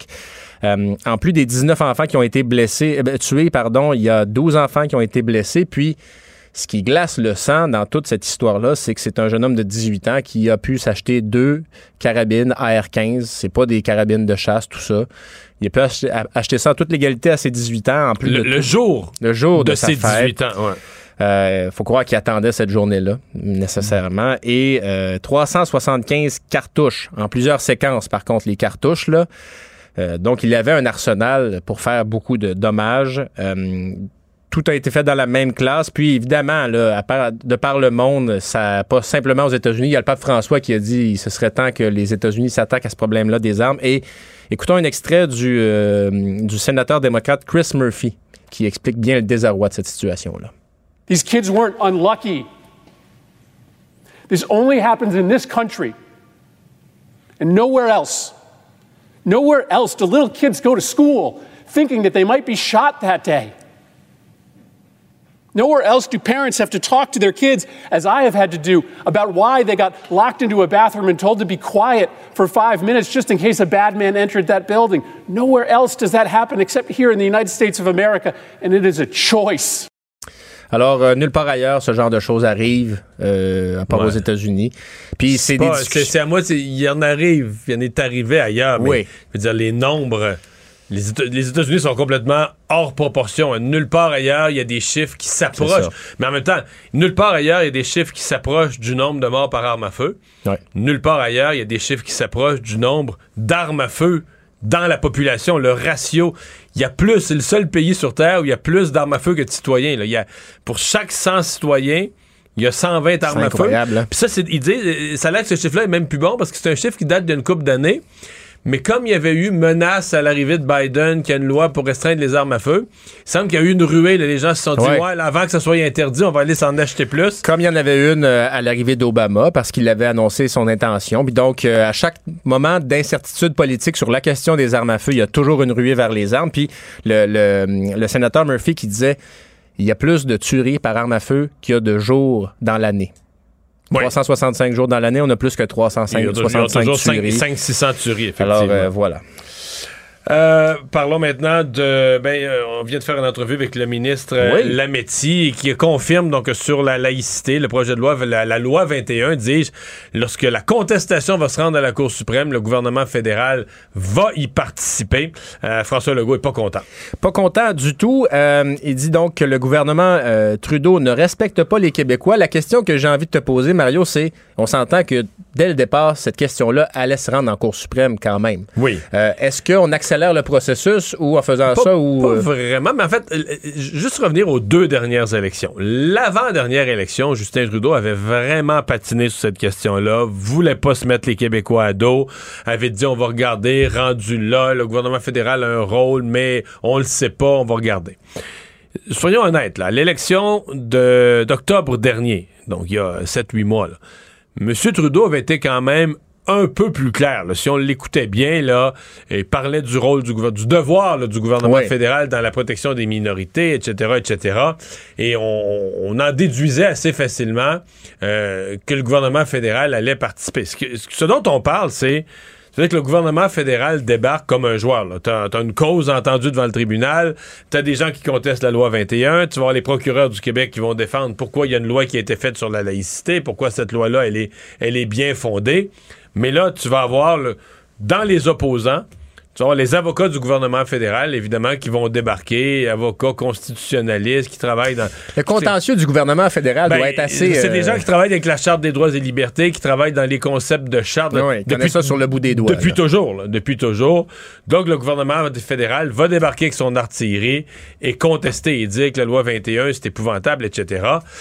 Euh, faut toujours se souvenir que si la, si la Cour suprême venait qu'à invalider toute la loi 21 sur la laïcité, c'est une crise politique majeure. À mon avis, euh, on revit au Québec une crise politique de l'ordre de 1990, échec de l'accord du lac Ouais. C'est comme si, et ça va être interprété, je, je me mets dans la peau des souverainistes, des péquistes, ils vont dire, ben là, regarde, qu'est-ce que vous comprenez pas? Ouais. La seule façon pour le Québec d'imposer la laïcité ou de se donner une politique sur la laïcité, c'est de sortir du Canada. Donc, on parle d'une crise. Pas dire que les Québécois vont le faire le lendemain matin, mais je- je- on parle d'une crise politique de grande envergure. Mais le gouvernement fédéral semble pas craindre ça. Donc, euh, Ben, François Legault, lui, donc, est pas content de cette décision-là, mais c'est pas l'opinion de tout le monde. L'avocat Julius Gray, lui, la salue. Donc, je te propose un extrait de l'avocat et du premier ministre. Je pense que c'est une mauvaise loi. Je pense que c'est une loi qui doit être contestée. C'est une loi qui discrimine contre tout le monde, y compris les francophones. Moi, M. Trudeau, là, le message que j'ai pour lui, c'est s'il vous plaît, ayez un peu de respect pour la majorité des Québécois. Alors, euh, ben écoute, euh, ton analyse m'intéresse beaucoup pour avoir vécu la période du lac Meach étant jeune. Ouais, ben, Mais- on- on- on- ça va être, ça arrivera pas demain matin, là, hein, comprenons-nous, et ça arrivera pas non plus avant les élections québécoises, parce que là, la Cour d'appel, présentement, c'est en appel. C'est ça. La Cour d'appel n'a pas encore rendu son jugement. Donc, la Cour d'appel va rendre son jugement. Euh, là, il va avoir 30 jours pour la partie perdante, quelle qu'elle soit. Il va avoir 30 jours pour euh, aller en appel à la Cour suprême. C'est presque sûr que ça va arriver. En fait, oui, disons-le, c'est sûr que ça va arriver. Le perdant, quel qu'il soit, que ce soit le gouvernement du Québec qui perde ou que ce soit les demandeurs, ils vont se rendre à la Cour suprême. Et là, la Cour suprême, on parle euh, peut-être un an ou deux. là. On parle d'une longue, d'un long, Ben, d'un long ça. délai. Donc, c'est pas demain matin. Avec un peu de chance, donc, ça sera après les prochaines élections fédérales. Ah, peut-être. mais, euh, ça, ça c'est loin quand même. Là, oui, là, les- en ils, viennent, ils viennent d'être élus pour euh, probablement quatre ans avec leur entente avec le NPD. Ils sont là pour longtemps. Hey, c'est tout un, un revirement de situation que cette histoire. Euh, Hier, à pareille heure, on racontait en ondes une histoire à bracadabrante quand même, d'invasion de domicile, prise d'otage d'un couple. Euh, et là, bon, il y avait eu légitime défense, mais quand même légitime défense assez violente parce que un des, ac- un des assaillants hein, a été tué. Mais là, aujourd'hui, la police, euh, des accusations sont portées et la police semble travailler sur une toute autre histoire. Ouais, la thèse de légitime défense semble prendre le bord pour ce qui s'est passé à Laval, Mario. Donc, la police a arrêté Eduardo Larenas. C'est un ancien combattant d'arts martiaux mixtes qui a livré un combat dans la UFC en 2006. Il a été accusé de meurtre au deuxième degré, donc homicide euh, non euh, prémédité.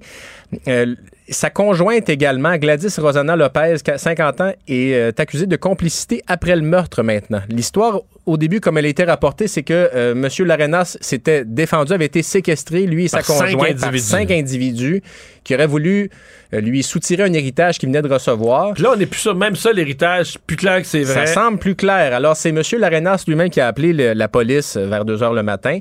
Euh, et là, les indices qu'on a retrouvés sur place ne concordaient pas avec euh, cette thèse-là, d'abord. Ensuite, le suspect, M. Larenas, a des liens avec le crime organisé. Donc, l'enquête a été transférée de la police de Laval à la Sûreté du Québec. Et là, on a porté ces accusations aujourd'hui. Donc, faut croire que tout ce scénario de légitime défense-là ne, collait pas. Mais est-ce que c'est ça qu'on se demande? Est-ce qu'il y a un bout qui est vrai? Est-ce que des individus sont débarqués chez eux? Ou est-ce que carrément c'est toute une pièce de théâtre Ouais. pour habiller, habiller un meurtre, là, briller Parce que meurtre? les, les autres individus du groupe qui se seraient introduits chez eux se sont sauvés, selon le, le discours là, au début. Ce qui était logique, Ben dans oui. le sens que si, euh, si lui euh, était attaché puis réussit à se détacher en poignardant, on comprend que les autres, Ouais. surtout quand on regarde l'individu, je veux dire, avec, Ouais, un, avec avec euh, couteau dans les mains, euh, tu, tu fuis. Là. C'était un combattant qui était capable de faire des dommages à main nue, donc on peut imaginer qu'il avait une arme blanche. euh, Ça... Puis l'autre chose aussi, Mario, euh, c'est que même si tu te fais attaquer chez vous, oui, il y a la, la- la question de la légitime défense, mais euh, même à ça, ça va pas nécessairement jusqu'à enlever la vie à quelqu'un. là. Ça dépend toujours de la situation. Si tu es menacé de mort, mais c'est sûr que si euh, l'individu, c'est toi qui se mets à courir après dans la rue, pis tout ça, là, t'es plus en légitime défense. ça. Il y a une là, question c'est- de- de- d'utilisation justifiée de la force, même en termes de légitime défense. Ouais, mais dans ben, ce cas-là, ça semble plus être le Il cas. faut que ta vie soit euh, menacée là, pour être en légitime euh, défense. Euh, des anglophones qui veulent faire fermer une boulangerie française à Montréal. On leur souhaite bonne chance, euh, Mario. Donc, c'est Jérôme Moutonnet de la Brioche Dorée à Westmount. Il a eu la mauvaise idée de demander à une cliente qui lui parlait en anglais et à qui il avait parlé en anglais aussi. Il a eu la mauvaise idée de lui demander en français Voulez-vous que je fasse chauffer votre sandwich? Ben, c'est Une ça. phrase en français. Ben là. on, est à, ne- on est à Westmount, là. L'histoire ne nous dira jamais si le sandwich a été chauffé, ni même de quel sandwich il s'agissait. Monsieur euh, Moutonnet ne s'en rappelle pas. Et la cliente insatisfaite a lancé une campagne de boycott sur les réseaux sociaux en disant c'est inacceptable. Eh bien, c'est l'inverse qui se produit. Monsieur Moutonnet voit ses affaires augmenter et les commentaires positifs sur les réseaux sociaux affluent. Écoutons-le prendre l'affaire avec philosophie. Ça m'arrive de bavarder avec des clients en russe et en italien. C'est pas la question. La question de fond, c'est une question de politesse. C'est-à-dire qu'on prend pas les gens au collet en lui disant tu vas me parler comme ça. C'est tout. C'est pas compliqué. c'est Hein? simple. S'il vous plaît, bonjour. Je ne suis pas d'accord avec vous. Alors voilà, donc euh, une histoire qui, euh, bon, somme toute, ça finit bien si les, les- les clients sont toujours au rendez-vous, mais... Ben, et puis il faut faire attention des fois quand on, on pète une coche en bon français, hein, comme Ouais. on dit, parce que des fois on se couvre de ridicule. Mais c'est le défaut, euh, probablement que la le fait qu'on soit en train de débattre de la question linguistique, là, tout le monde est un, il y a eu des manifestations, tout le monde est un peu plus à fleur de peau. Tout le monde a la mèche courte ces temps-ci. Voilà. Ah, C'était notre résumé de l'actualité du jour.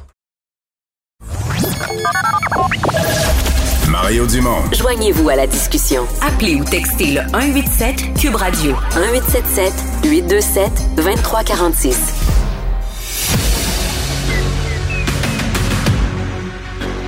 Emmanuel Latraverse. J'ai pas de problème philosophique avec ça. Mario Dumont. Est-ce que je peux me permettre une autre réflexion? La rencontre. Ça passe comme une lettre à la poste. Il se retrouve à enfoncer des portes ouvertes, là. La rencontre Latraverse. Dumont. Bonjour Emmanuel.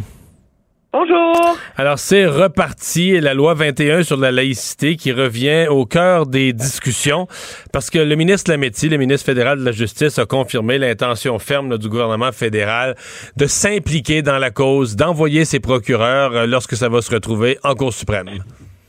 Oui, ce qu'il y a de surprenant dans cette décision-là, c'est qu'il l'explique comme si ça allait de soi. C'est certain qu'une fois que la Cour d'appel se sera prononcée, ben nous allons intervenir devant la Cour suprême, parce qu'à partir de ce moment-là, ça devient un enjeu national. Là, on a envie de dire euh, stop, parce qu'il y a eu deux campagnes électorales qui se sont déroulées sur le sujet. Puis ça n'a jamais été exprimé ainsi par. Ben, lui, euh, lui, il dit qu'il a toujours répondu que le gouvernement fédéral avait un devoir. Mais dans les deux campagnes, quand M. Trudeau n'a pas été pareil. Dans la première, il était complètement flou. Dans la, dans la deuxième, dans la deuxième, l'automne passé, on, on- on comprenait quand même entre les lignes. euh, en tout cas, on Oui, C'est pas surprenant. Moi, je trouve que c'est très maladroit de l'annoncer avant euh, le jugement de la Cour d'appel. Je trouve qu'il y a comme un manque de déférence là, pour les tribunaux dans cette décision-là. En même temps, euh, objectivement, je- mon commentaire va hérisser beaucoup de nationalistes au Québec, mais je pense que légalement et constitutionnellement, le gouvernement fédéral n'a pas trop le choix à un moment donné.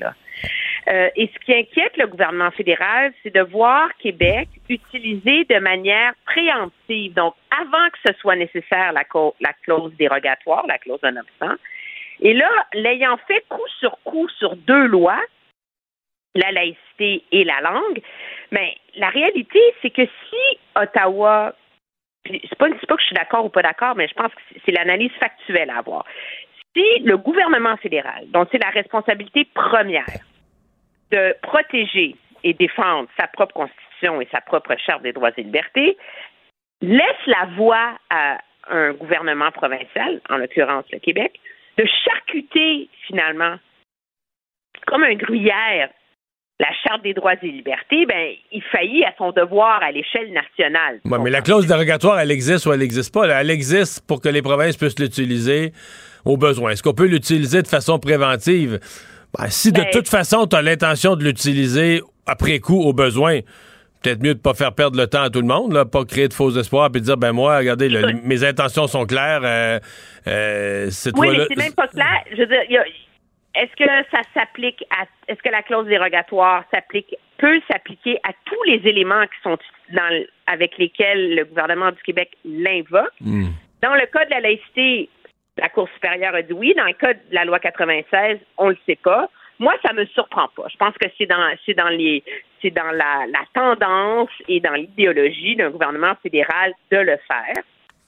Je pense qu'il y a une façon là-dedans aussi d'essayer de serrer les ouïes à M. Legault.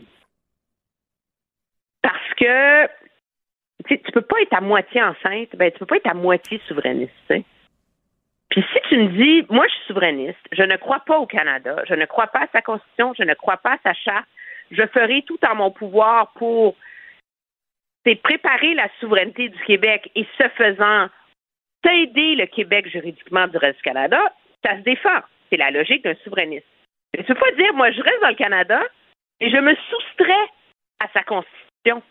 Non, mais tu peux Et dire. Non, non, non, mais tu peux dire je- je- je- j'accepte qu'on est dans le Canada, mais c'est une fédération, puis le but d'une fédération, c'est de donner de la souplesse euh, aux provinces. Et dans le cas du Québec, on a besoin de particulièrement de souplesse parce que, bon, on a peut-être un regard différent sur la laïcité, certainement une, une langue à défendre, etc. Puis pour le faire, ben, on a une série d'outils. La clause de non-obstance en est un. La Constitution canadienne nous en donne. Puis l'idée, de, c'est d'étirer au maximum les pouvoirs qui sont possibles pour le Québec. là. Ça, a toujours, ça a toujours été le- le- l'idée des gouvernements du Québec, d'étirer au maximum les pouvoirs qui Ouais, nous sont... con- M. Legault, il va très fort, je pense.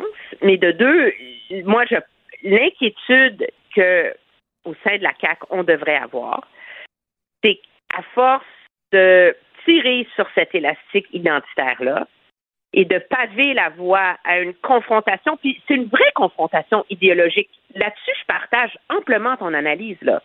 Moi, je nie pas le droit du Québec de, de légiférer sur ces, sur ces choses-là. Mais chacun arrive dans ce débat-là avec son point de vue. Mais ce qui est en train de, de paver la voie à une vraie confrontation avec la Cour suprême, avec le gouvernement fédéral, qui donnerait les moyens de relancer le mouvement souverainiste. Moi, je Ouais, pense ça va péter aux frettes. moment- là. Si, si la Cour suprême invalide la loi sur la laïcité, charcute la nouvelle loi sur la langue française, on est dans une Ben, crise politique majeure. Ben, monsieur, en tout cas, monsieur Legault est certainement en train de se donner les moyens d'orchestrer ce schisme potentiellement irréparable avec le Canada sur ces deux enjeux-là. Débat du Parti conservateur euh, ce soir. Euh, Est-ce que Jean Charest, c'est son... Il n'y a pas de choix de gagner ce soir. C'est son débat, c'est au Québec, c'est chez lui. Euh, il n'a pas été mauvais dans les premiers, mais il s'est pas démarqué suffisamment. Il y a du rattrapage à faire. C'est Comme on dit, c'est maintenant ou jamais. là.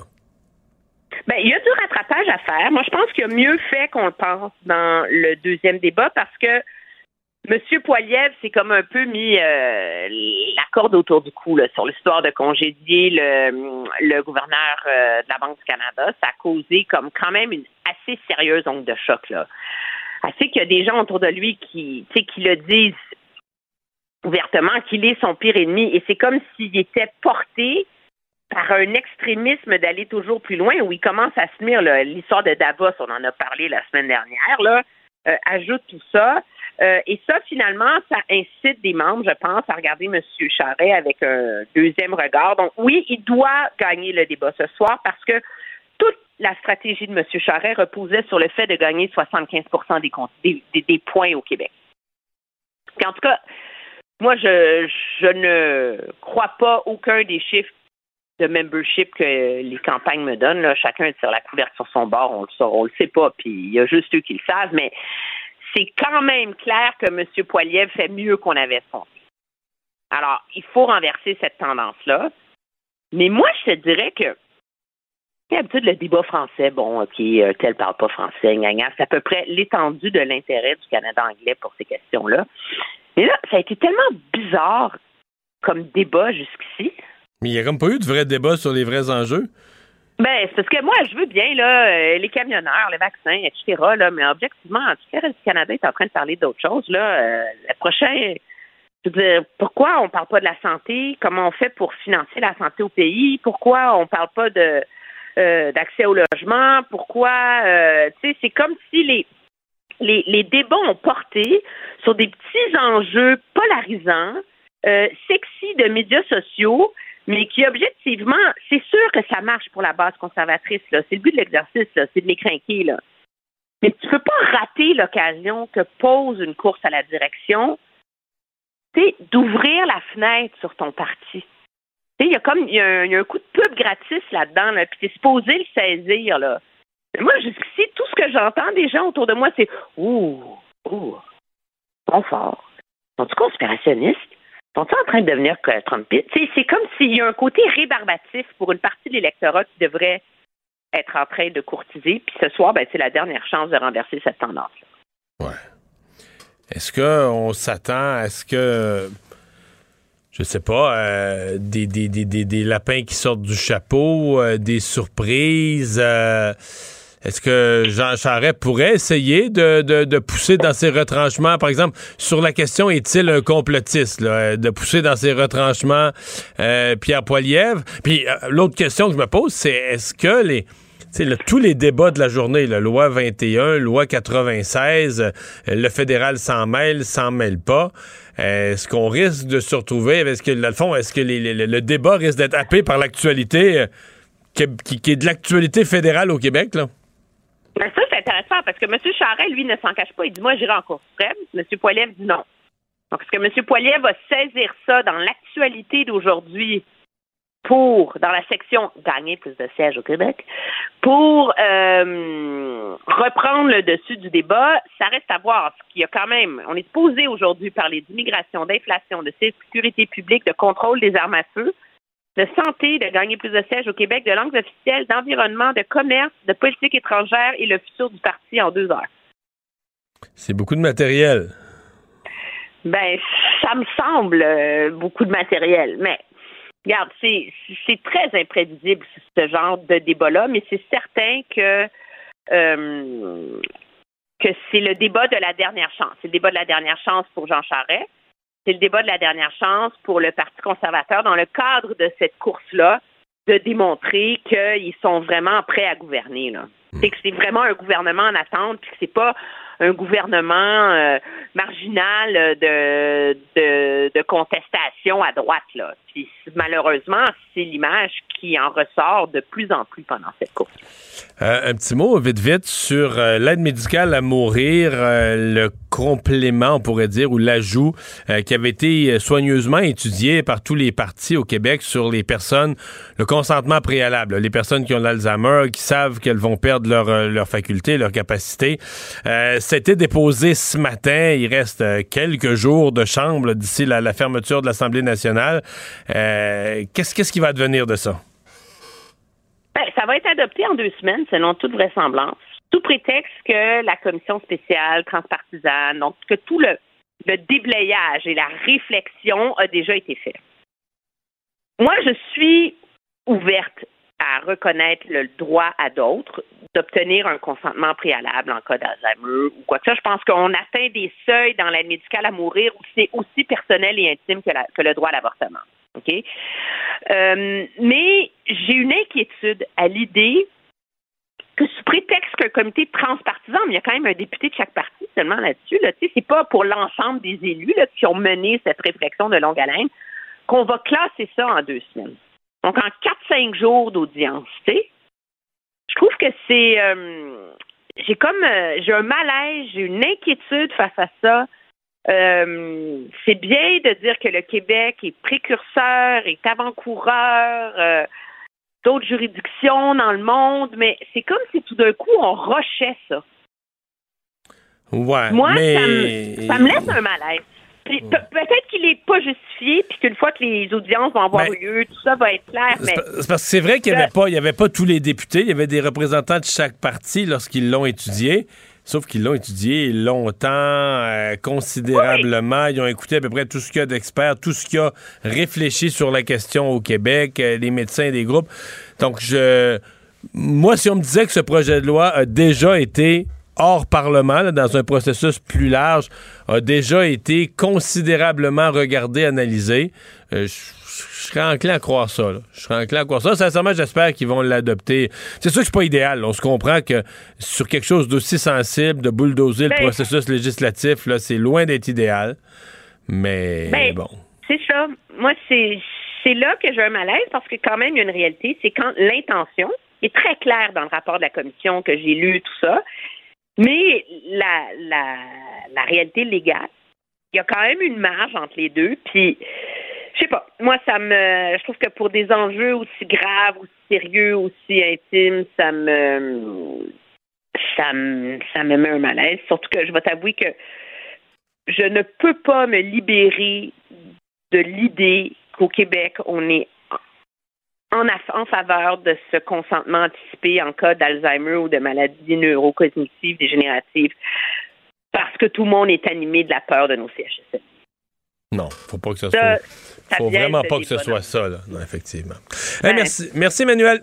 À demain. Au revoir. Cube Radio.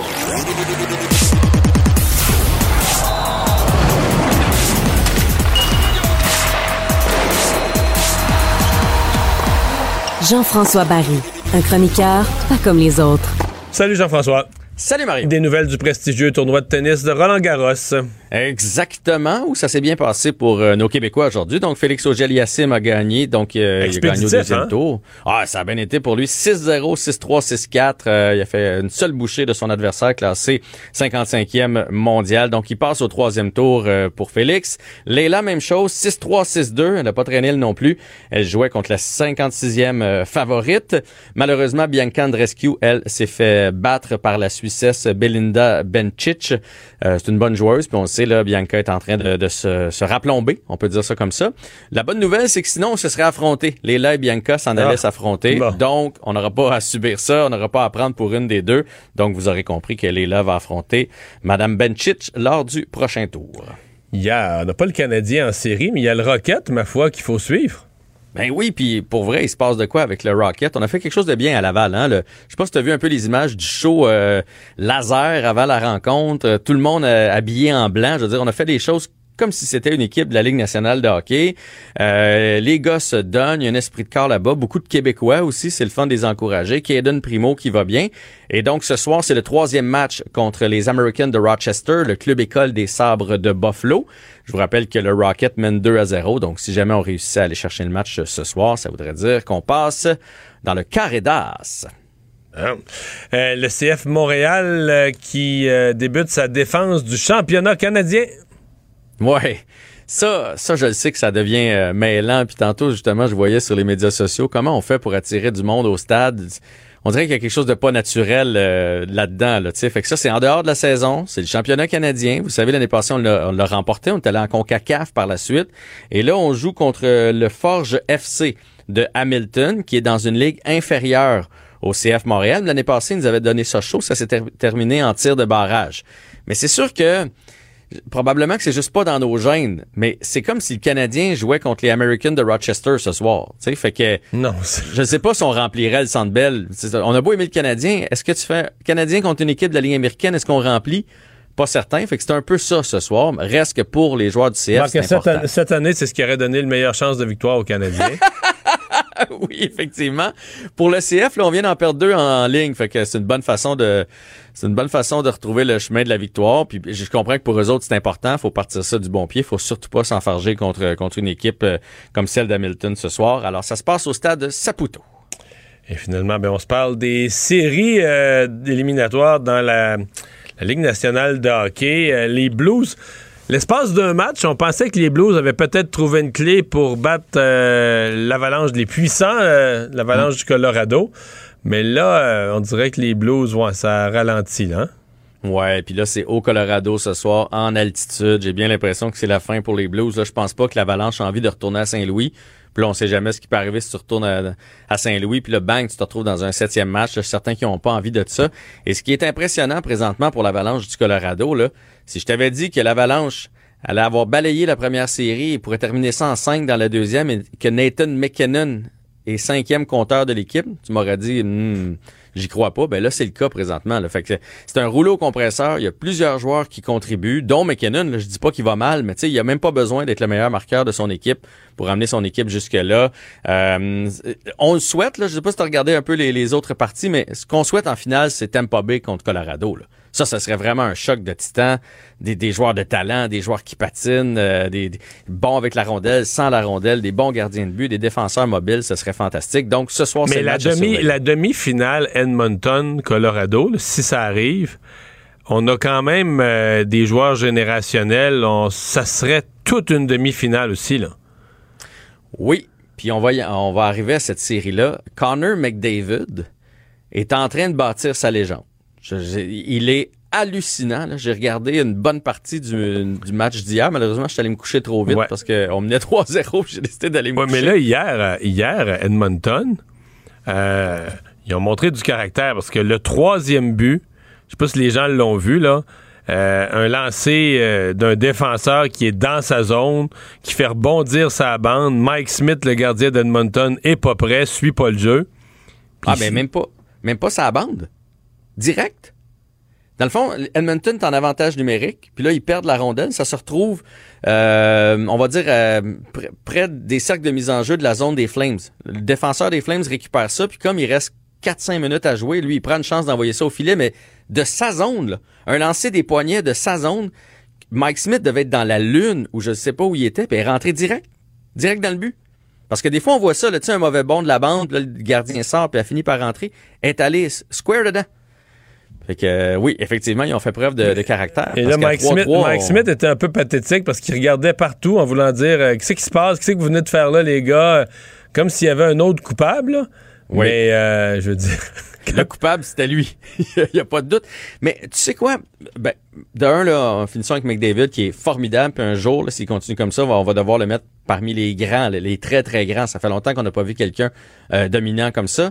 Mais je pense que les Flames peuvent encore revenir dans cette série-là ah à, cause, à cause de Mike Smith.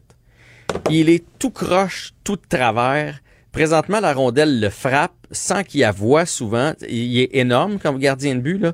mais ça, des fois, ça lâche d'un coup sec. Hein? Puis ça peut lâcher au prochain match. Là, comme, comme hier. Hier, à 3-0, pour vrai, j'ai fait un bon bout là, parce que je, je, sentais que les Flames pouvaient revenir. Puis comme de fait, sont revenus à 3-3.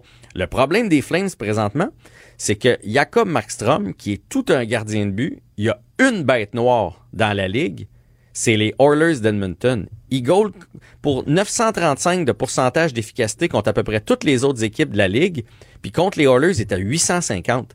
C'est pathétique pour lui. Puis hier, d'ailleurs. En gros, c'est pas une série de gardiens présentement, là. non. C'est, en fait, le meilleur des deux, c'est Mike Smith. Et il y a personne qui aurait dit ça. J'ai l'impression que les Flames sont shakés, mais, mais, gagnent à Calgary, puis après ça, on sait jamais ce qui peut arriver à Edmonton. Fait que, mais ça serait toute une série. McKinnon d'un côté, t'as raison, là. McDavid de l'autre côté pour les Oilers, ça serait, ça serait quelque chose. Et dans l'autre série, t'as-tu vu la, la mise en échec de Jacob Trouba hier?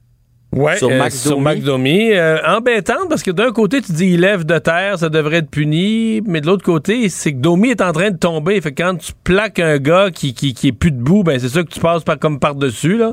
Hmm. J'ai de la misère à me faire une idée. Je l'ai regardé plusieurs fois. Moi aussi, j'ai de la misère, même à dire, il aurait pas fallu qu'il pogne. Ah non, non, il frappait pour l'assommer, ça c'est certain. Mais, mais finalement, c'est l'équipe de Domi qui a eu la punition, puis c'était un point tournant dans le match d'hier. Exactement. Hey, à demain! Hey, bye. Il analyse la politique, il sépare les faits des rumeurs. Mario Dumont. Cube, Radio. Cube Radio. Cube Radio. En direct à LCN. Mario Dumont que l'on retrouve dans les studios de Cube Radio. Mario, euh, c'est terrible ce qui s'est passé comme tuerie euh, au Texas. Mais comment le gouverneur républicain peut-il dire dans la même conférence de presse que c'est une question de maladie mentale, point la ligne, et un peu plus tard dire que ce jeune n'avait pas de problème psychologique connu à l'avance? Ouais, mais, mais on se comprend que les républicains, là, puis le gouverneur du Texas l'a bien, l'a bien démontré aujourd'hui, euh, dans des tragédies passées, là, euh, laisser aller les choses devant l'ampleur du drame. Et ils ont senti qu'à chaque fois, l'opinion publique montait là, pour un, un contrôle plus sérieux des armes à feu, de l'accès, qui peut se procurer une arme, etc. Et donc, euh, moi, j'ai senti les républicains euh, beaucoup plus prêts là, à réagir vite puis à dire il n'y en a pas d'ouverture du débat sur les armes à feu, ce sont des problèmes de santé mentale, etc.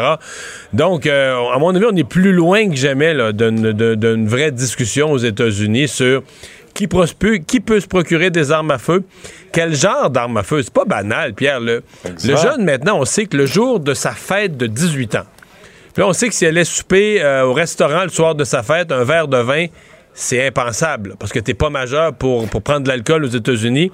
Si tu prends, si tu commandes un verre de vin, si tu mets tes lèvres dans un verre de vin, l'armée américaine débarque, là, tellement que c'est grave ça.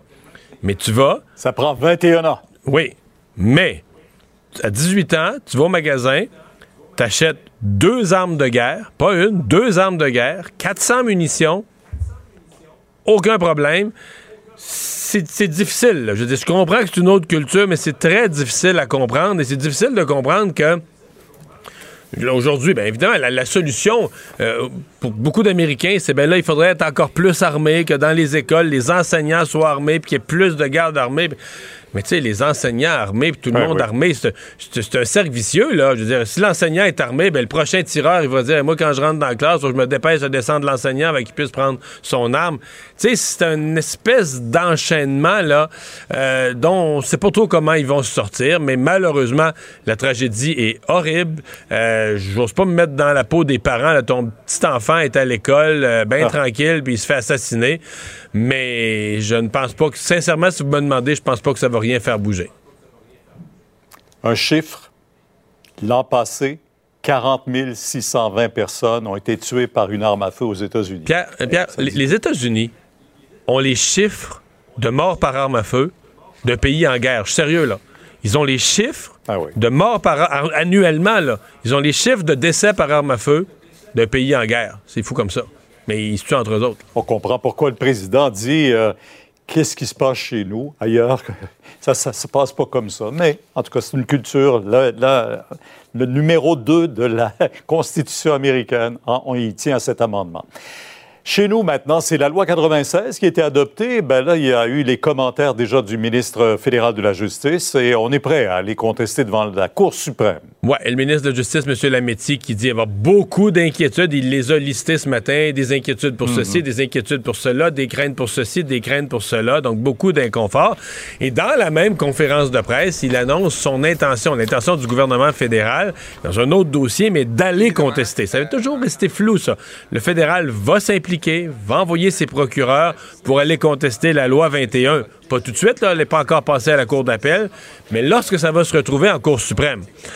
Je ne sais pas si le gouvernement fédéral prend la pleine mesure. On vit dans une fédération. L'idée du fédéralisme, c'est de donner une souplesse aux provinces, particulièrement au Québec, évidemment, pour, sa langue, sa culture, notre regard sur la laïcité.